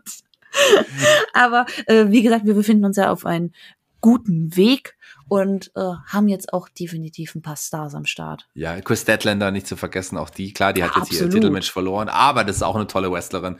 Ähm, eine Jade Cargill ist vielleicht nicht wrestlerisch auf dem Level wie, wie die anderen genannten Damen, aber die hat einen geilen Look und wenn die wirklich an sich arbeitet und sich im Ring verbessert, auch dann ist es eine zumindest optisch größten Stars, die man bei AW haben kann. Die hat einen geilen Look, muss man sagen. Die hat einen Superstar-Look, also definitiv. Ja, Kommen wir zum nächsten Match. Ähm, da, äh, Ruby Soho hat sich erstmal gefreut, hat den Referee nochmal umarmt, den Sieg für Ruby Soho. Finde ich gut, freut mich sehr. Danach haben wir auf dem, ich hätte fast Titan schon gesagt, aber auch das sollte man sich vielleicht umgewöhnen, auf dem Bildschirm, auf dem großen Bildschirm, ein Countdown gesehen und hast die Reaktion des Publikums mitbekommen. Ja, und ich muss sagen, meine war ähnlich. Ja. das war einfach großartig. Großartig. Der Countdown läuft ab und dann steht da ganz groß Jerichos Final Match oder Last Match, ich weiß gar nicht mehr, was genau da stand. Eines von den beiden Sachen. Und Jericho's Last ähm, Match müsste es gewesen ja, sein. Ich glaube schon. Und dann äh, die Buhrufe und dann kam ein MJF zum Ring. Das ist einfach ein, ein, geiler Wrestler, ein geiler Heel. Also der macht wirklich Spaß. Aber man merkt, Jericho und MJF, die sind ein bisschen mit ihrer Geschichte nicht nur dadurch, dass es jetzt ein Rückmatch ist, aber aufgrund von zahlreichen anderen Geschichten und debütierenden krassen Stars wie CM Punk ein bisschen ins zweite Glied gerückt, oder? Gefühlt. Gefühlt auf jeden Fall. Also, so sehr ich mich auch auf dieses Match gefreut habe an sich, es gab definitiv Matches, auf die ich mich mehr gefreut habe. Und da habe ich auch so ein bisschen realisiert, mh, hm, ja, die spielen jetzt gerade schon ein bisschen die zweite Geige.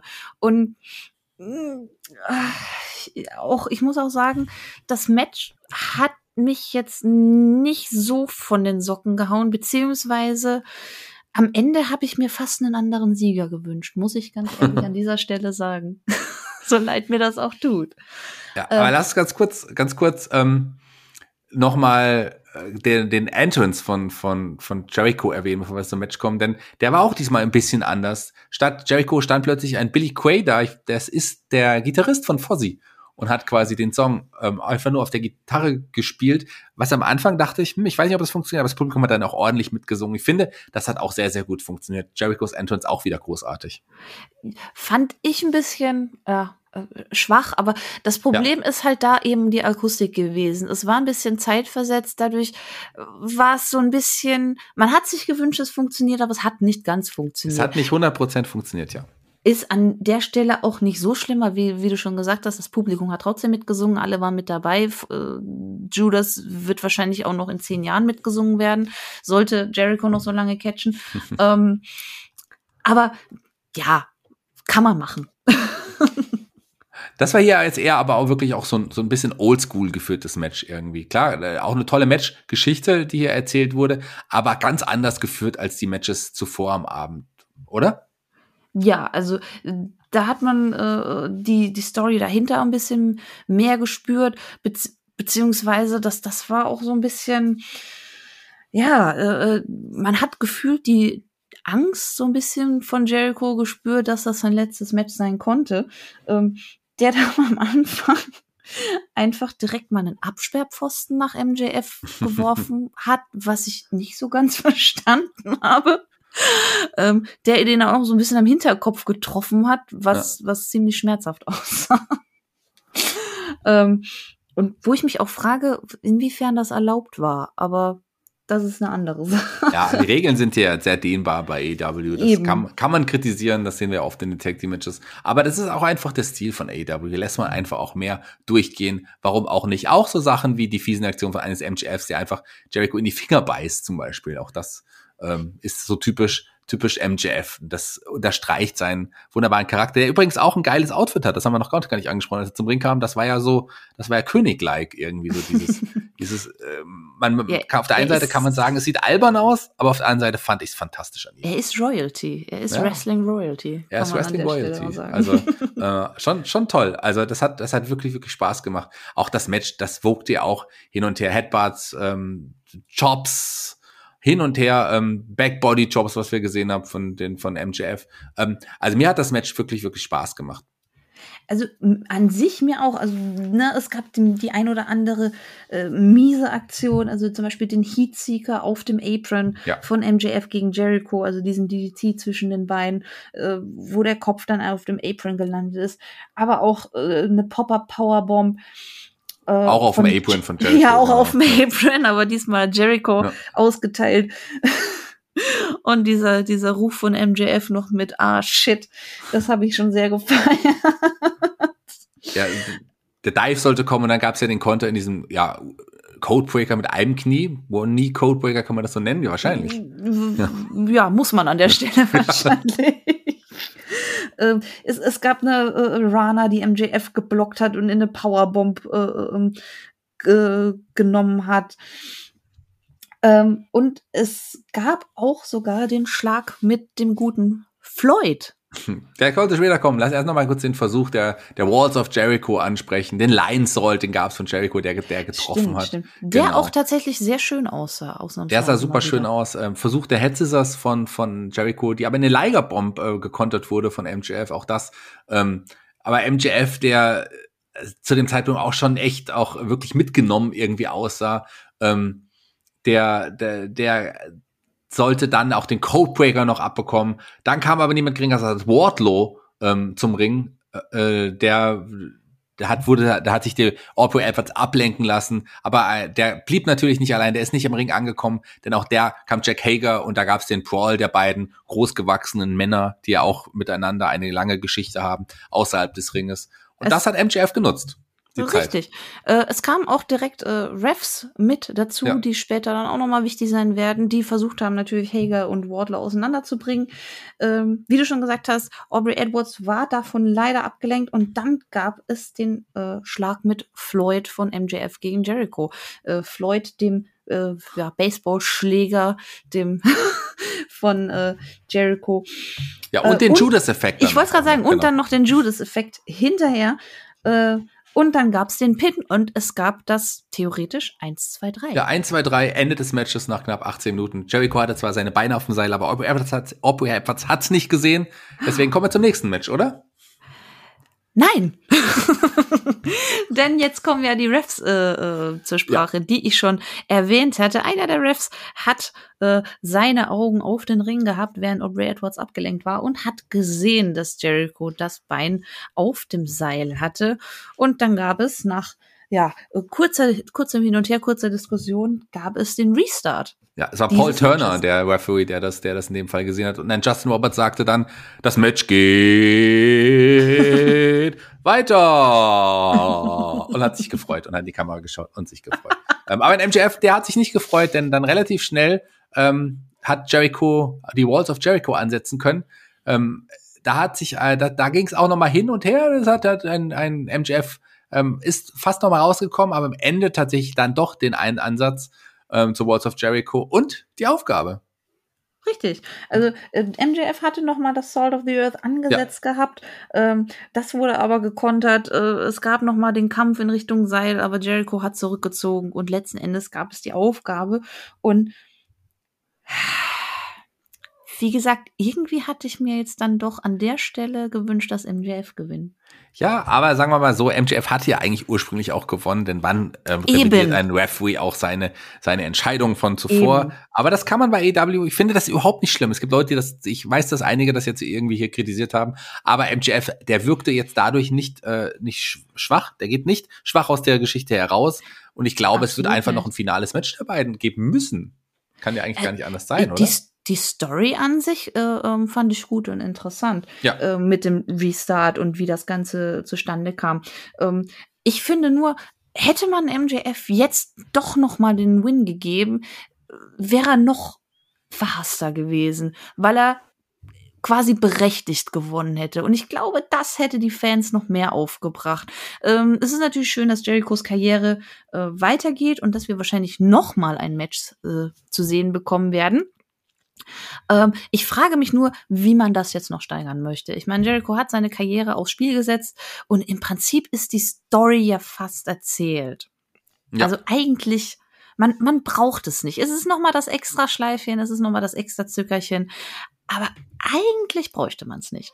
Eigentlich bräuchte man es nicht. Eigentlich hätte man wirklich auch mit dem Match davor die Geschichte schon beenden können. Aber ich, äh, beide sollten, mussten ja auch irgendwie noch mal auf die Card. Ähm, und dann halt auch mal gegeneinander mit der äh, Stipulation. Ich fand das schon in Ordnung. Ich finde, allerdings war das schon ein bisschen abgekühlter, das muss man ganz ehrlich sagen. Also ich, ich, ich war nicht mehr ganz so heiß auf die Geschichte mit den beiden und es wirkte auch, wie gesagt, durch die, ja, die, die, durch CM Punk und durch alles, was noch passieren sollte, worauf man ja auch schon ähm, gewartet hat, was man ja insgeheim schon vermutet hatte, während vielleicht noch debütieren könnte, wirkte das Match nicht mehr ganz so groß, wie es wahrscheinlich vor ein paar Wochen noch gewirkt hat, die Geschichte der beiden.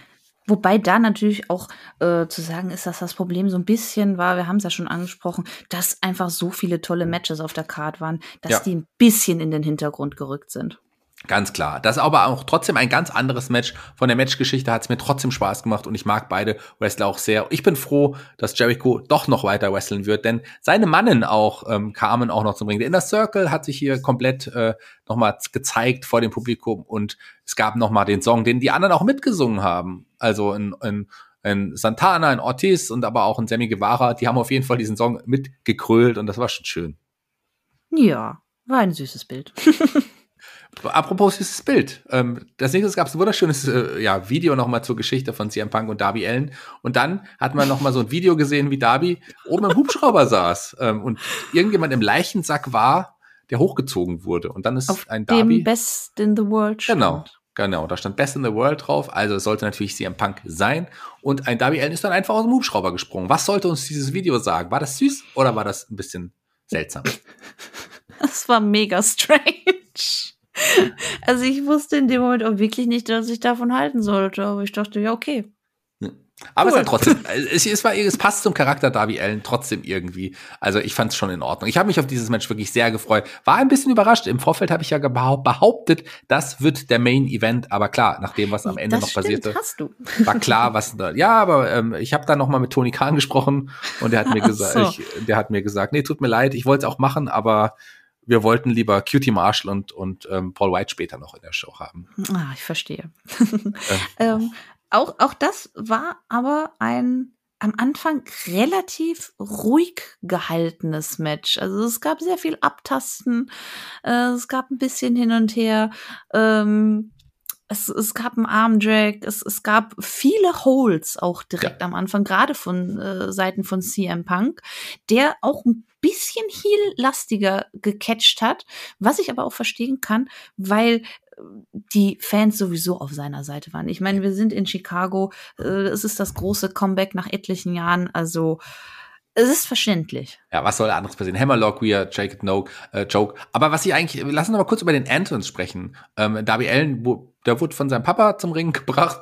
So, so gefühlt, oder? Es, die haben ein bisschen, ein bisschen ist es jetzt irgendwie so vom Gefühl her so, als würde der Papa ihn jetzt zum Ring bringen. Fehlt nur noch, dass er ihm sein Schulbrot in die Hand drückt. Ja, aber er hat ihn nochmal gedrückt am Ende, so. Ja. Also am Anfang hat ihn nochmal gedrückt und hat ihn dann zum Ring allein weiter, weiter laufen, wollte ich fast sagen, aber eher rollen lassen. Und Eben, der, er fährt ja. ja. Und das Publikum bei CM Punk, als, als er zum Ring kam, da gab es bis zu dem Zeitpunkt, glaube ich, den lautesten Pop des Abends. Äh, definitiv. Äh, ich weiß nicht, ob es noch mir, nur mir so ging, aber ich war am Anfang sehr irritiert von der langen Hose. Ja, das äh, ich auch, aber ich muss sagen, mir hat die lange Hose, mir hat das Outfit von CM Punk sehr gut gefallen. Wir kennen CM Punk tatsächlich eigentlich nur mit kurzer Hose. Ich weiß nicht, ob ich ihn schon mal mit langer Hose gesehen habe. Ähm, ich bin mir wenn, auch nicht sicher. Ja, wenn dann nicht im Ring wahrscheinlich. äh, ansonsten hat er wahrscheinlich meistens eine lange Hose an, wenn er nicht im Ring steht. Aber es war schon gewöhnungsbedürftig, aber irgendwie cool. Irgendwie hat es gepasst. Also mir hat es sehr, sehr gut gefallen. Ja, also es irgendwie hat's erwachsener gewirkt. Also ich meine, der hat ja jetzt auch schon ein Alter, von daher hat das auch gepasst. Mich hat dann aber auch noch irritiert hier die Kickpads, wodurch seine Unterschenkel fast so dick wie seine Oberschenkel waren. Aber auch damit äh, kann ich mehr als leben. Also nee, ähm, je länger das Match ging, desto mehr habe ich mich damit angefreundet und am Ende fand ich es, glaube ich, fast sogar besser als die kurze Hose. Lass uns zurück zum Match kommen. Wir haben es gesagt, nach dieser ruhigen Abtastphase mit auch vielen Holds ähm, gab's, ging es ein bisschen schneller hin und her. Ähm, ein, ein Darby Allen rennt in die Seile und ein ähm, Punk nimmt ihn hoch auf die Schultern. Und da gab's schon den ersten Versuch oder den Moment, wo man gedacht hat, oh, ist das jetzt schon der Go-to-Sleep? Aber da konnte sich Darby Allen befreien. Hast du damit gerechnet? Wer das, hast du gedacht, das Match könnte jetzt schon vorbei sein? Ich hatte kurz gedacht, okay, kurzes, knackiges Match, warum nicht? Ich weiß ja auch nicht, äh, äh, inwieweit es um, um Punks äh, körperliche Verfassung ja. bestellt ist, seine Cardio. Auch deswegen hatte ich dann kurz den kleinen, aber fiesen Gedanken vielleicht, dass das Match deshalb am Anfang doch ein bisschen ruhiger war, bisschen gelassener, ähm, damit man zum Schluss noch mal raushauen kann oder, oder ähnliches. Aber kurz dachte ich, okay, ja, warum nicht? Also ich würde jetzt schon mal vorwegnehmen und glaube, dass ein CM Punk in einer deutlich besseren äh, Verfassung ist als ein Goldberg. So weit würde ich jetzt schon mal gehen, oder? So weit gehe ich definitiv. Äh, Match ging's weiter, ähm, Coffin Splash in die Ringecke, ähm, ging, ging, ging daneben, ja, der ging daneben, ähm, äh, Whippin, ähm, Darby Allen in die Ecke nochmal, Backslams, ähm, beide, äh, es gab den den, den Dritte auf Darby Allens Rücken, Back Suplex von CM Punk. Also sie hat auch CM Punk dann doch gezeigt, dass er das Wrestling nicht verlernt hat. Nein, absolut nicht. Also äh, die You Still Got It Chance ja. waren durchaus berechtigt, die äh, im Laufe des Matches kamen. Ähm, es ging auch durchaus zwischendurch äh, mal ein bisschen härter zur Sache, beziehungsweise Darby Allen ist ja auch immer so ein bisschen äh, ein furchtloser Daredevil, der seinen Körper äh, nutzt, äh, zum Beispiel eben für den Coffin Drop, äh, der dann aber nach einem Whip von CM Punk äh, in die Ringecke da mit dem Rücken heftigst gegen den Pfosten gelandet ist und ja. das sah böse aus. Das sah richtig böse aus da. Da dachte ich, oh, boah, ein, ein Darby Allen. Ich war ja am Anfang sehr kritisch dem Coffin Drop gegenüber und auch einigen Aktionen von Darby Allen, einfach weil ich der, sein Körper ja einfach auch also ich habe gedacht, der macht den doch kaputt. Das erste Mal, als ich den Coffin Drop gesehen habe, war auf einem Apron und äh, der daneben, also der hat einen Apron getroffen. Ich dachte, warum macht der sowas? Aber irgendwie so, wie man den Charakter mittlerweile kennen und lieben gelernt hat, irgendwie ihm verzeiht man das. Ein bisschen wie Mick Foley damals so gefühlt, oder? Ja, und das ist das Schöne. Ähm, wenn man dann einen Charakter hat, in dem man auch äh, ja in invested ist, also wo man weiß, wie der tickt, dann ist das auch okay. Ja, der ist halt, wie gesagt, ein Daredevil. Der, der, der kümmert sich null darum, äh, um seinen Körper, was damit passiert. Der setzt einfach alles ein äh, als Waffe. Also, und das ist auch völlig legitim, der ist halt ein bisschen irre. Der ja, ist auch okay. Hier gab es jetzt eine, eine, eine, ja, eine, ähm, äh, eine, eine Phase, wo immer die Aktionen gekontert wurden. Ähm, Title World Backbreaker mit Darby Allen, äh, Dominant Dutch Versuch, aber die, die, ähm, ja, die, der Konter in den Flipping Stunner von Darby Allen. Ähm, äh, hier auch dann der Ansatz zum Go to Sleep, auch in den Sunset Flip gekontert. Also hin und her ging's hier. Ähm, dann gab's aber den Code Red und da gab's den nächsten Two Count. Es gab einen Belly to Back Superplex. Ähm, hier wieder den, den Go to Sleep jetzt endlich, der durchgegangen ist. Aber äh, Darby Allen, tja, der ist äh, aus dem Ring gefallen. ja, auch das äh, äh, ähm, sah fast schon böse aus, aber dann hat man von einem anderen Kamerawinkel aus gesehen, okay, ähm, er ist nicht auf den Kopf gefallen, ähm, war wahrscheinlich auch in dem Moment die beste Lösung für ihn, weil äh, ähm, nach dem Go-to-Sleep ja eigentlich normalerweise Schluss ist, also man schläft ja. ähm, ja, und dann sollte es quasi ja fast schon den Countout-Sieg geben, aber natürlich äh, schafft es Darby Allen kurz vor Ablauf des Ten Counts zurück in den Ring. Ähm, es geht weiter und es gibt einen Knee Strike äh, in der Ringecke. Ähm, jetzt soll noch mal der G GTS noch mal folgen. Ähm, aber dann gibt's die Ellbogen-Treffer äh, gegen, gegen äh, Punk, sodass der aus, äh, sodass der in die Knie muss und auch aus dem Ring ja fast schon flüchtet. ähm, aber Darby Allen folgt ihm und äh, es gibt einen Cannonball äh, Dive und damit hat äh, Darby Allen ja Punk fast schon umgekegelt, möchte man sagen.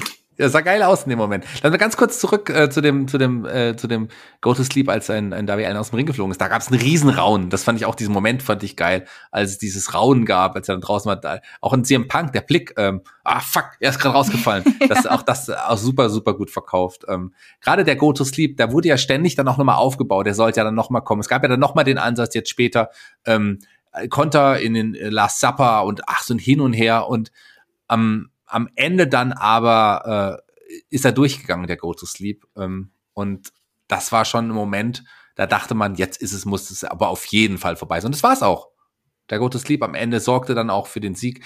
Auch hier finde ich geil, wie man einen Move wieder aufgebaut hat. Ich meine, man macht das mit dem One Winged Angel von Kenny Omega ja auch perfekt hier bei AW. Und auch der Go to Sleep ist jetzt, der war ja vorher schon ein großer Move. Aber durch dieses Match, finde ich, hat er nochmal einen Wert gewonnen, oder? Ja, absolut. Also gerade dieses Hin und Her nochmal am Ende ähm, mit dem Coffin Drop ins Leere und dem Roll-Up und hier noch ein Konter und da noch ein Konter und dann geht er letzten Endes durch. Das, das war einfach eine richtig schöne Sequenz. Das haben die beiden auch äh, richtig gut umgesetzt. Das war relativ flüssig. Und es ist halt, ja, es ist halt einfach Ende. Und ja. wie gesagt, wenn Allen nicht vorher äh, versehentlich da aus dem Ring gefallen wäre, wäre vielleicht hätte oder hätte schon da Ende sein können. Die Leute wissen definitiv, wie gefährlich der Go-to-Sleep ist. Wie gesagt, ja, der schickt einen ins Schlummerland und äh, ja, wurde hier auch definitiv als solcher, als Finisher nochmal gut aufgebaut. Ja, am Ende gab es aber noch den Handshake und auch ein Sting kam nochmal zum Ring und drei Generationen von Wrestlern standen jetzt hier zusammen und haben sich ja äh, nochmal feiern lassen. Hätte vielleicht eine vierte Generation noch gefehlt, vielleicht der Sohn von Goldberg hätte noch dazukommen können, aber den hätte hier keiner sehen wollen. Aber drei Wrestler. Entschuldigung, dass ich meine Goldberg-Bashes ähm, heute, die äh, seien mir verziehen. Das ist ähm, ja fast schon eine Manie ja, also hören wir auf, reden wir nicht mehr über den.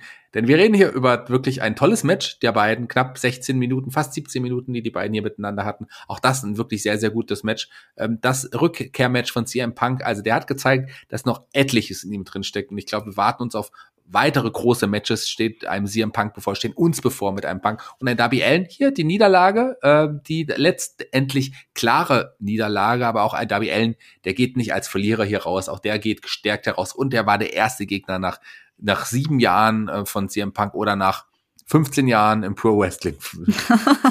ja, was ihm definitiv niemand nehmen kann. Und auch ich sehe das genauso. Also der, der Verlust äh, äh, tut Darby Allen definitiv nicht weh, einfach weil es ein Match auf Augenhöhe war. Und wie gesagt, ne, der Go to Sleep ist eben ein äh, Finisher, wenn der durchgeht, dann ist Ende. Das wurde hier nochmal gezeigt. Und dementsprechend, da geht keiner als Verlierer raus. Und CM Punk hat definitiv deutlich gemacht, dass er noch Matches äh, bestreiten kann, auch auf größerer Bühne, auch äh, mit einer guten Matchdauer. Äh, und ich bin jetzt sehr gespannt, wohin jetzt sein Weg geht. Denn im Prinzip ist ja jetzt alles offen. Jetzt ist alles offen. Schauen wir mal, wer der nächste Gegner sein könnte. Ich würde ja gerne tatsächlich auch ähm, irgendwann eine, eine, Geschichte zumindest mit MJF und CM Punk sehen. Auch das wäre, glaube ich, groß. Oh, ja, das wäre wär geil. interessant. Ja, das wird auf jeden Fall für tolle auch ähm, ja, Rededuelle sorgen. Ich glaube, das wäre sehr, sehr geil. Aber lass uns jetzt mal zu den wichtigen Matches kommen, denn jetzt kommt der Co-Main-Event des heutigen ja. Abends. Ähm, Paul White gegen Cutie Marshall oder mach, wie nennt er sich jetzt? Marshall. Marshall. Marshall. Ähm, der, das Match ist ja aus dem Grund auf der Karte jetzt hier an der Position gelandet, das hat ja Toni Kran auch nochmal gesagt, weil wenn die anderen Matches davor zu lange gedauert hätten, wenn man in ein Zeitproblem gekommen wäre, was immer da auch angesetzt war als Zeit, hätte man dieses Match tatsächlich gestritten. Das sagt schon mal, äh, gestrichen, nicht gestritten. Das sagt schon mal sehr viel über die, über die Bedeutung und die Wertung des Matches aus. Aber auf der anderen Seite, hier, äh, das Match hat auch keinem wehgetan. Mit Entrance hat das Match auch nicht äh, mehr als sechs Minuten gedauert. Das Match selber drei, knapp über drei Minuten. Äh, ansonsten gibt's gar nicht so viel über das Match zu sagen. Das kannst du ja relativ in einem Satz wiedergeben. Das Ding ist, also ich habe jetzt auch schon sehr viel Kritik daran mitbekommen. Und ganz ehrlich, bis vor ein paar Jahren war an dieser Stelle äh, ein random Frauenmatch. Ja. Und da hat sich gefühlt niemand beschwert. Also verstehe ich die Kritik nicht ganz so gut. Man muss es halt als Gesamtes sehen. Man braucht auf äh, einer Card auch wirklich vor äh, dem Main Event so einen kleinen Cooldown. Also man braucht Ups und Downs. Und gerade nach einem Match wie Punk gegen Darby Allen direkt Kenny Omega gegen Christian Cage zu bringen, das, das muss halt nicht sein. Die Leute müssen auch mal kurz einen Breather haben und ich finde, dafür war dieses Match eigentlich perfekt. Ähm, und die Leute haben sich doch gefreut, dass Paul White gecatcht hat. Das war sein äh, äh AEW-Debüt. Ähm, vielleicht auch sein letztes Match bei AEW. So wie er sich bewegt hat, würde ich es ihm wünschen. ähm, und ja, man hatte eine kleine Story. Ähm, QT Marshall hat am Ende, äh, ja, wie vorhergesehen, fast schon auf die Mütze bekommen. Und ja, alle waren happy. Und ich habe sehr den äh, Wortwitz im Beinamen von Paul White gefeiert. Ähm, und zwar äh, No More BS. Das genau. hat mich sehr belustigt. Aber das hat er ja schon seit, seit seinem Debüt quasi bei EW auch gehabt, diesen Spruch No More BS. Da mag ich aber auch wirklich sehr, sehr gerne. Aber das Match selber, sagen wir mal so, ich hatte ja gehofft, dass hier vielleicht ein bisschen weitergeht mit Antonio Gogo, dass man den irgendwie einbaut und dann vielleicht dem am Ende den großen Sieg gegen Paul White gibt. Da, dazu ist es nicht gekommen. Es gab hier den klaren Sieg. Paul White hat die Factory auseinandergenommen. Ähm, es gab den K.O.-Punch ähm, gegen andere, gegen, gegen ähm, Nick Kamaroto, ähm, gab auch äh, noch dann ähm, Aaron Solo hat auch noch auf die Mütze bekommen und am Ende den, den Clan, den Jokeslam und den Clan-Sieg gegen Cutie Marshall ähm, nach drei, knapp über drei Minuten. Also ich hätte es auch nicht gebraucht auf der Karte, aber es hat wirklich keinem wehgetan, dieses Match. Und trotz allem mit der aktuellen Ausrichtung kann ich nicht 100% verstehen, warum es auf der Card war. Ähm, ich habe vergessen, dass ich ja vorhin, dass ich habe dieses Match so sehr vergessen, äh, dass ich gesagt habe, das Casino Damen Battle Royale war für mich das schlechteste Match des Abends. Aber ich habe dieses Match einfach bis eben in, in dem, zu den und meinen Unterlagen gekommen bin, überhaupt nicht mehr an dieses Match gedacht. Gesehen ja, und vergessen. Mehr ist es auch nicht. Auch sehr schnell in Vergessenheit. Also wie du schon sagst, im Grunde man hätte es an sich nicht gebraucht. Wie gesagt, als, als dieser Platz auf der Karte in meinen Augen schon. Da hat man es gebraucht, aber an sich eben nicht. Aber es hat eben auch niemanden wehgetan. Und es war schnell vorbei. Die Leute waren glücklich, dass sie äh, Paul White mal wieder haben catchen sehen. Und ja, mehr war es eben auch nicht. Es war im Grunde ein Squash. Ja, kann man auf jeden Fall so festhalten und auch so sagen. Das war auf jeden Fall ein Squash. Und wie du es auch schon eben gesagt hast, auf der richtigen Position der Card. Denn jetzt sollte der Main Event kommen.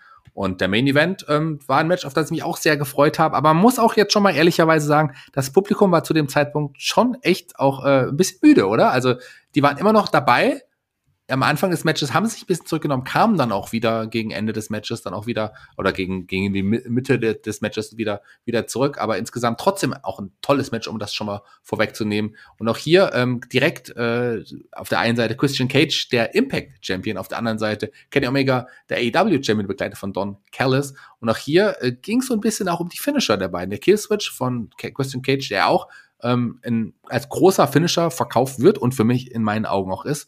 Und der One-Winged Angel hier auch der Move ist, bei dem noch nie jemand ausgekickt ist. Zumindest bei AEW, wenn man ehrlich ist, bei New Japan gab es ganz wenige, die da, da rausgekickt sind. Aber hier ähm, war es ein Match, was auch um die beiden Finisher so ein bisschen auch aufgebaut worden ist. Tolles Match. Ähm, ging ja auch gleich richtig los mit fast dem, dem Skillswitch schon zu Beginn. Ja, richtig, genau. Es sollte den Killswitch geben, aber Omega konnte äh, sich da nochmal befreien, ist entkommen und ähm, ja, es ging erstmal äh, nach draußen. da wurde sich erstmal in äh, die Absperrung geworfen, beziehungsweise Kenny Omega ist da in die Absperrung geflogen. Die musste heute schon öfters einstecken ähm, und hat dann auch noch direkt einen äh, Dive von äh, Christian abbekommen, äh, den er vom Turnbuckle äh, ja nach draußen ins Ziel gebracht hat. Ja. Vielleicht auch nochmal die Tische zu erwähnen, die man hier auch direkt genutzt hat und auch ja mit dem Double Stomp äh, auseinandergenommen hat mit dem mit einem Wrestler, der drunter lag auch. Also auch da schon direkt die Tische eingesetzt. Aber auch da hat der Referee gesagt, hier, wir sind hier bei AEW. Das gehört halt letzten Endes dazu. Ähm, und hier das Match wirkte, wirkte auch schon zu Beginn auch schon so, so hin und her. Gerade äh, die Kenny Omega übrigens jetzt mit ganz schwarzen Haaren und blauen Strähnen, ähm, dem typischen Bart. Also da, ich hatte so ein bisschen nicht, ob der die Haare ganz frisch gefärbt hatte. Ich hatte mal so in so einem Moment kurz überlegt, läuft ihm da gerade so ein schwarzer, schon, schwarz, also irgendwie läuft ihm da gerade die Farbe aus den Haaren, weil es sah so ein bisschen so aus. Oder in dem einen Moment, da ist wirklich ein bisschen Farbe runtergelaufen, als er Auf was hat. du achtest. was ist nicht mir gar geachtet. nicht aufgefallen. Nein. Nein, ich habe mich auf das Match konzentriert, nicht auf die Haare von Kenny Omega. Ja, Omega hat Christian Cage zurück in den Ring geholt. Ähm, die Ushi Go Roshi äh, gab es aber nur den Two-Count. Ähm, Ganrana vom, vom Käfig, äh, vom Käfig sage ich schon, vom, vom diesmal vom Topseil, nicht, nicht vom Käfig. Ähm, aber auch das hat da noch nicht, äh, noch nicht gereicht. Natürlich Schläge äh, von, von Christian Cage, ähm, Joke in, im mittleren Seil, hier Christian Cage setzt den Texas Cloverleaf an und da gab es wieder auch die Reminiszenz der, der Kommentatoren an natürlich Dean Malenko, der ja einer der Wrestler ist, die den Texas Cloverleaf als seinen Standard-Move auch irgendwie hatten. Den vermag ich übrigens auch, den Texas Cloverleaf. Den kennst du auch, Mella, oder? Ja, den mag ich auch sehr gern. Das ist zufälligerweise mein Finisher. Ja, wie, wer heißt bei dir nicht Texas Cloverleaf? Nein, das ist das Melodram. Ja. Weil ich so melodramatisch bin. Ganz genau. Ähm, das ist dein Finisher, aber auch dein Finisher führt bei deinen Matches oft zum Ende. Hier aber nicht. Hier hat es noch nicht äh, zum Ende geführt. Ähm, hier gab es aber auch dann schon die nächsten ja, äh, Knie, die hier auch eingesetzt wurden. Gerade hier, das, das Knie ist ja ein, ein, ja, ein Körperteil von Kenny Omega, was er sehr, sehr gerne und häufig nutzt. Ja, vor allen Dingen für den V-Trigger, der ja. in diesem Match äh, ja sehr oft sein Ziel fand. Ähm, äh, man hat auch den, den Snapdragon Suplex gesehen, ähm, den es öfters gab. Ähm, unter anderem, äh, nachdem Christian auch einfach mal äh, Kenny Omega den Mittelfinger entgegengestreckt hat, äh, als Zeichen seiner Bewunderung. Ja, Zeichen der Bewunderung. Der, dann den V-Trigger und dann nochmal ein Snapdragon Suplex, den ja auch wirklich, der einfach so schnell durchzieht wie kein anderer. Das ist verrückt, oder? Also wie, das war, das war schon, das war schon krass. Sollte ja dann, waren sie beide wieder auf dem Apron, ähm, sollte noch mal, der Tisch war ja draußen noch aufgebaut oder wurde aufgebaut vorher. Ich weiß nicht, ob es Don Kellis war, den Tisch aufgebaut hatte. Äh, da soll es ja auch ein paar Aktionen hin und her geben. Da war es ja auch spannend. Also welche Aktion geht jetzt durch? Der, der ähm, erst Snapdragon, dann möglicherweise der Killswitch durch den Tisch. Dann gab es ja auch den Ansatz hier in dem Fall für den One Winged Angel durch den Tisch. Aber nein, es sollte final dann ein Spear sein, der dann ein Christian Cage, ähm, also den Christian Cage mit Omega durch den Tisch ähm, dann auch äh, gespiert hat. Das sah schon, das sah schon cool aus, auch dieser Moment. Ja, das war auch definitiv äh, brutal, äh, dass die beiden dann nochmal durch den Tisch nach draußen vom Apron gekracht sind. Ähm, äh, sollte aber nicht nur den Spear äh, nach draußen geben, sondern auch dann im Ring nochmal und äh, danach auch direkt den äh, Frog Splash von Christian. Aber den Spear ganz kurz, den Spear aber nicht nach vorne in den Bauch, sondern in den Rücken. In den richtig, Rücken. Ja. richtig. Das muss man natürlich auch noch genau. erwähnen.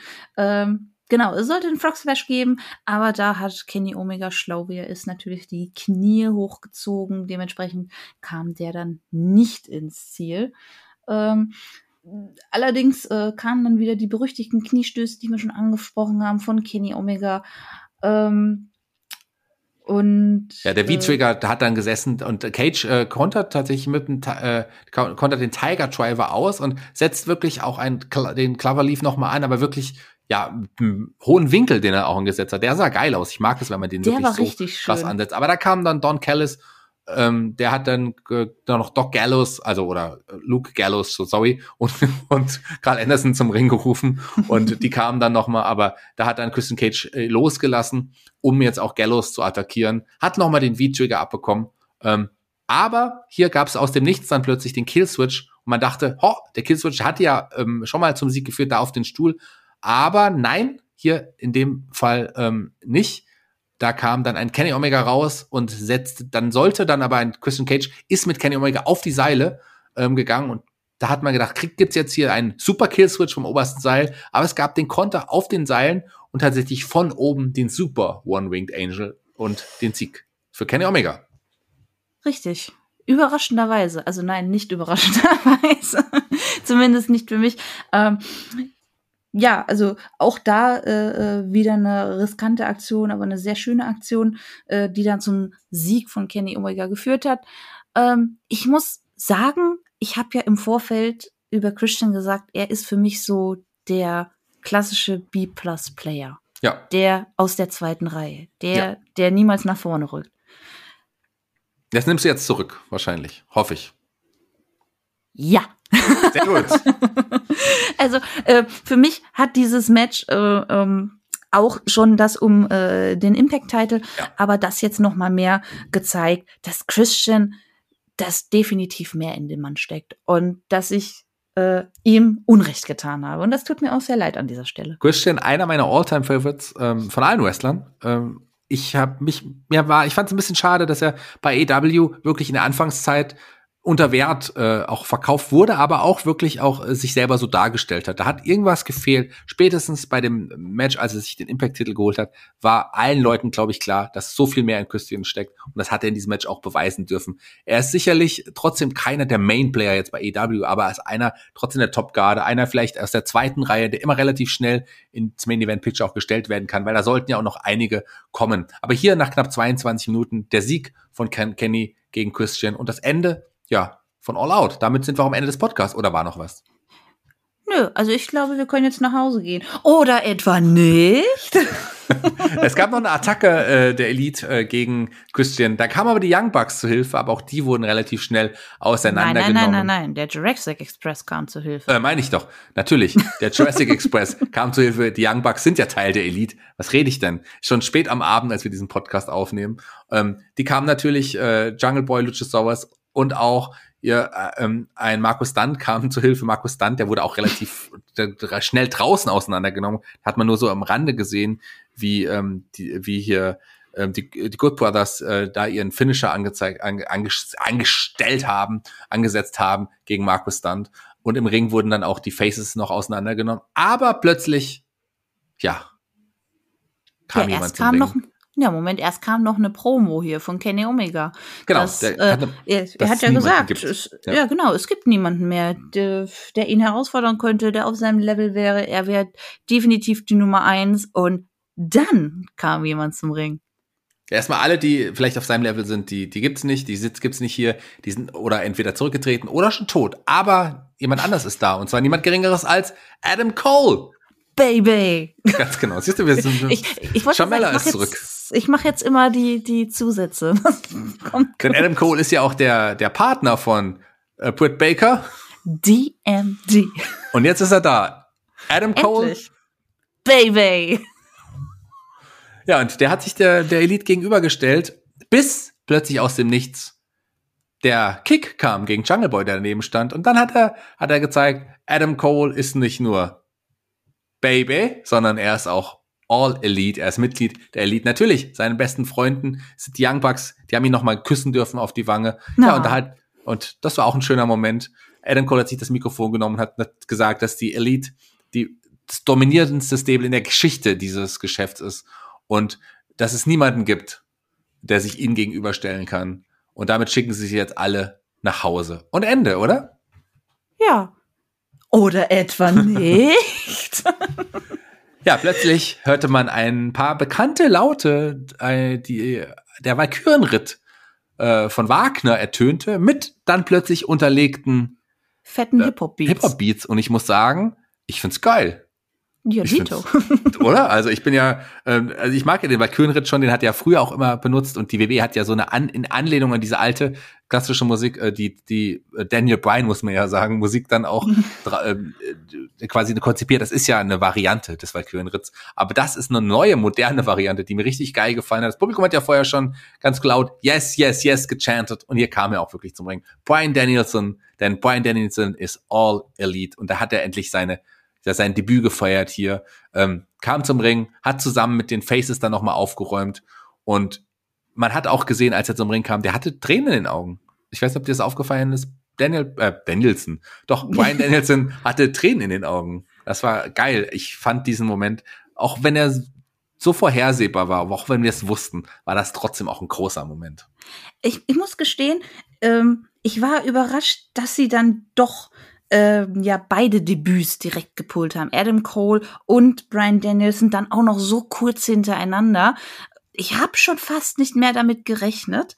Aber dann, ja, du, du sagst es schon, die altbekannten Klänge in, in neuem Gewand. Und ja, das war schon schön. Ich hatte Gänsehaut und ich habe mich sehr gefreut. Und ja, das war sehr, sehr schön. Und ja. äh, vor allen Dingen ähm, bin ich jetzt äh, sehr gespannt, was jetzt äh, dann danach, nach diesem Pay-per-View alles passieren wird. Denn äh, es bleibt ja spannend, was die Zukunft generell bringt, gerade auch für die Neuankömmlinge. Ja, total. Also das äh, wissen nicht, wie es weitergeht. Adam Cole jetzt auf der Seite der Elite. Ähm, das ist auch, also da gehört er ja auch irgendwie hin. Das passt ja auch super gut. Äh, da schauen wir mal, in welche Richtung er eingreifen, angreifen wird. Ähm, da ist ja momentan, also er wird jetzt nicht um den World Title antreten, er wird nicht um den TNT Title im Moment gegen Miro antreten. Schauen wir mal, was man mit ihm vorhat. Vielleicht ja äh, zusammen mit den Young Bucks der langgerüchtete Trios Title, der anstehen könnte. Vielleicht ist das ein. Ziel.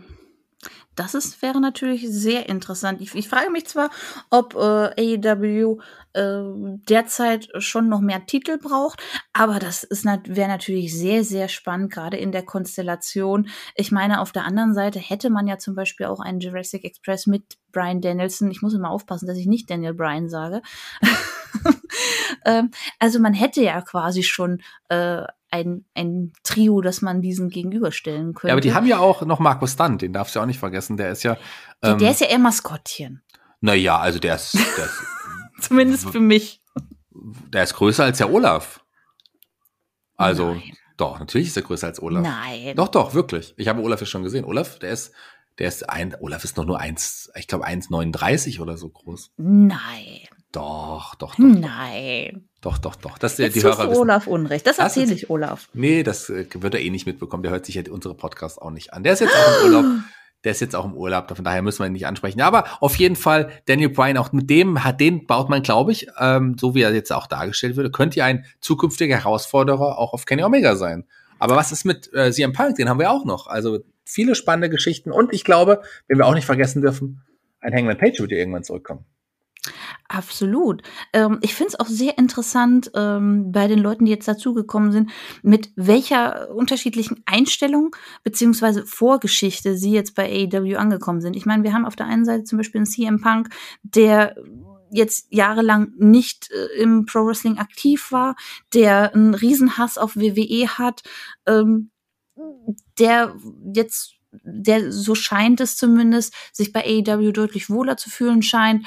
Ähm, dann haben wir einen Brian Danielson, der einfach Bock auf Catchen hat, ähm, der im Prinzip bei WWE ja schon alles erreicht hat, der jetzt wahrscheinlich neue Herausforderungen sucht, ähm, der auch selber gesagt hat, er möchte äh, gegen die jungen Talente bei AEW antreten, während ein CM Punk äh, eher den jungen Talenten helfen möchte. Ähm, man hat, man hat Leute mit ganz verschiedenen Vorgeschichten und das finde ich auch sehr, sehr spannend, weil das auch so ein bisschen äh, zeigen wird, äh, was die Zukunft so bringen könnte. Also zum Beispiel eben ein Brian Danielson gegen vielleicht auch einen Jungle Boy oder ähnliche Leute. Das wäre zum Beispiel auch sehr interessant.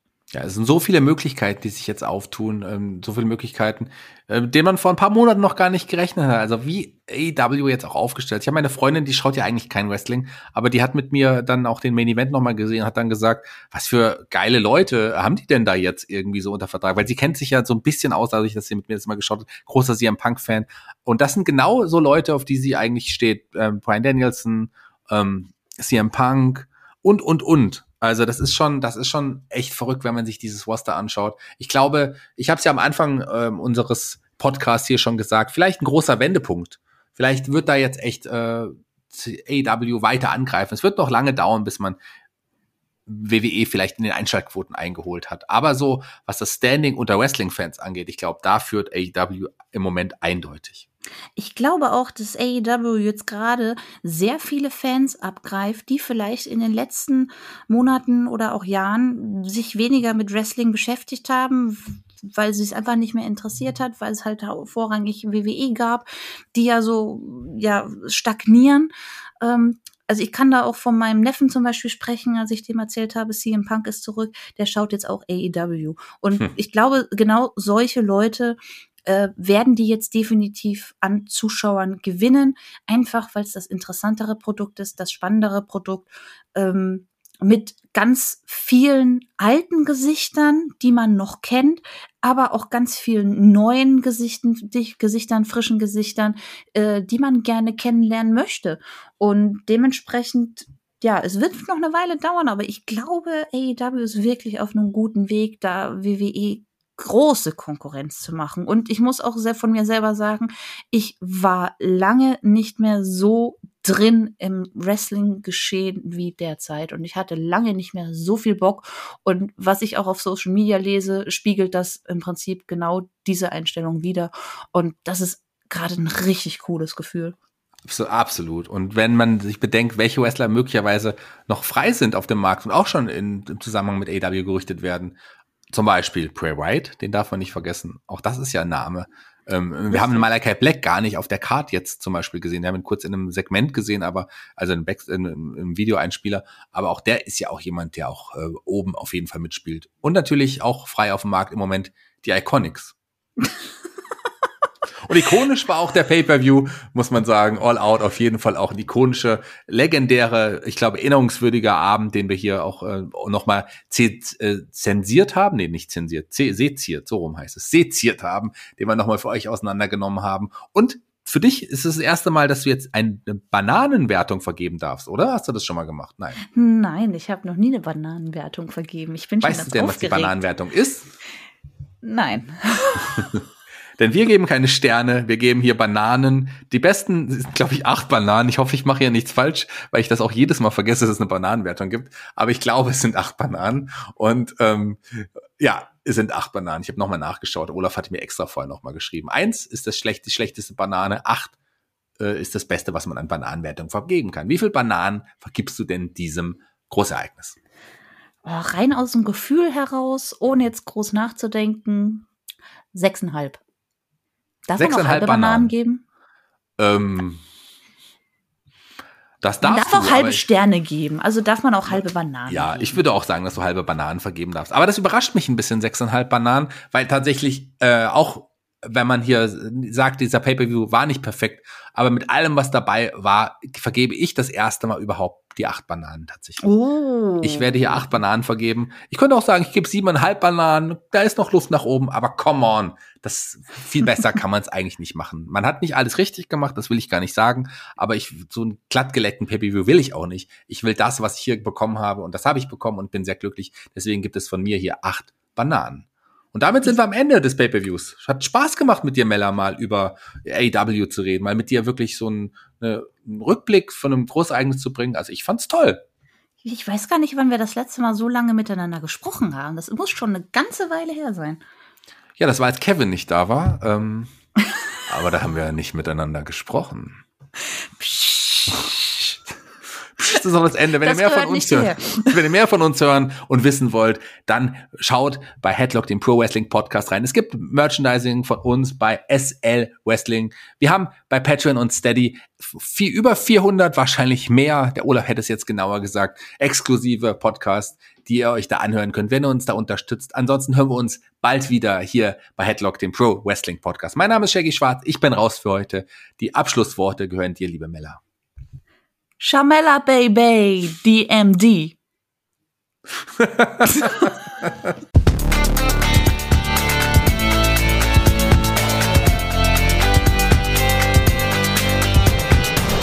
Headlock, der Pro Wrestling Podcast.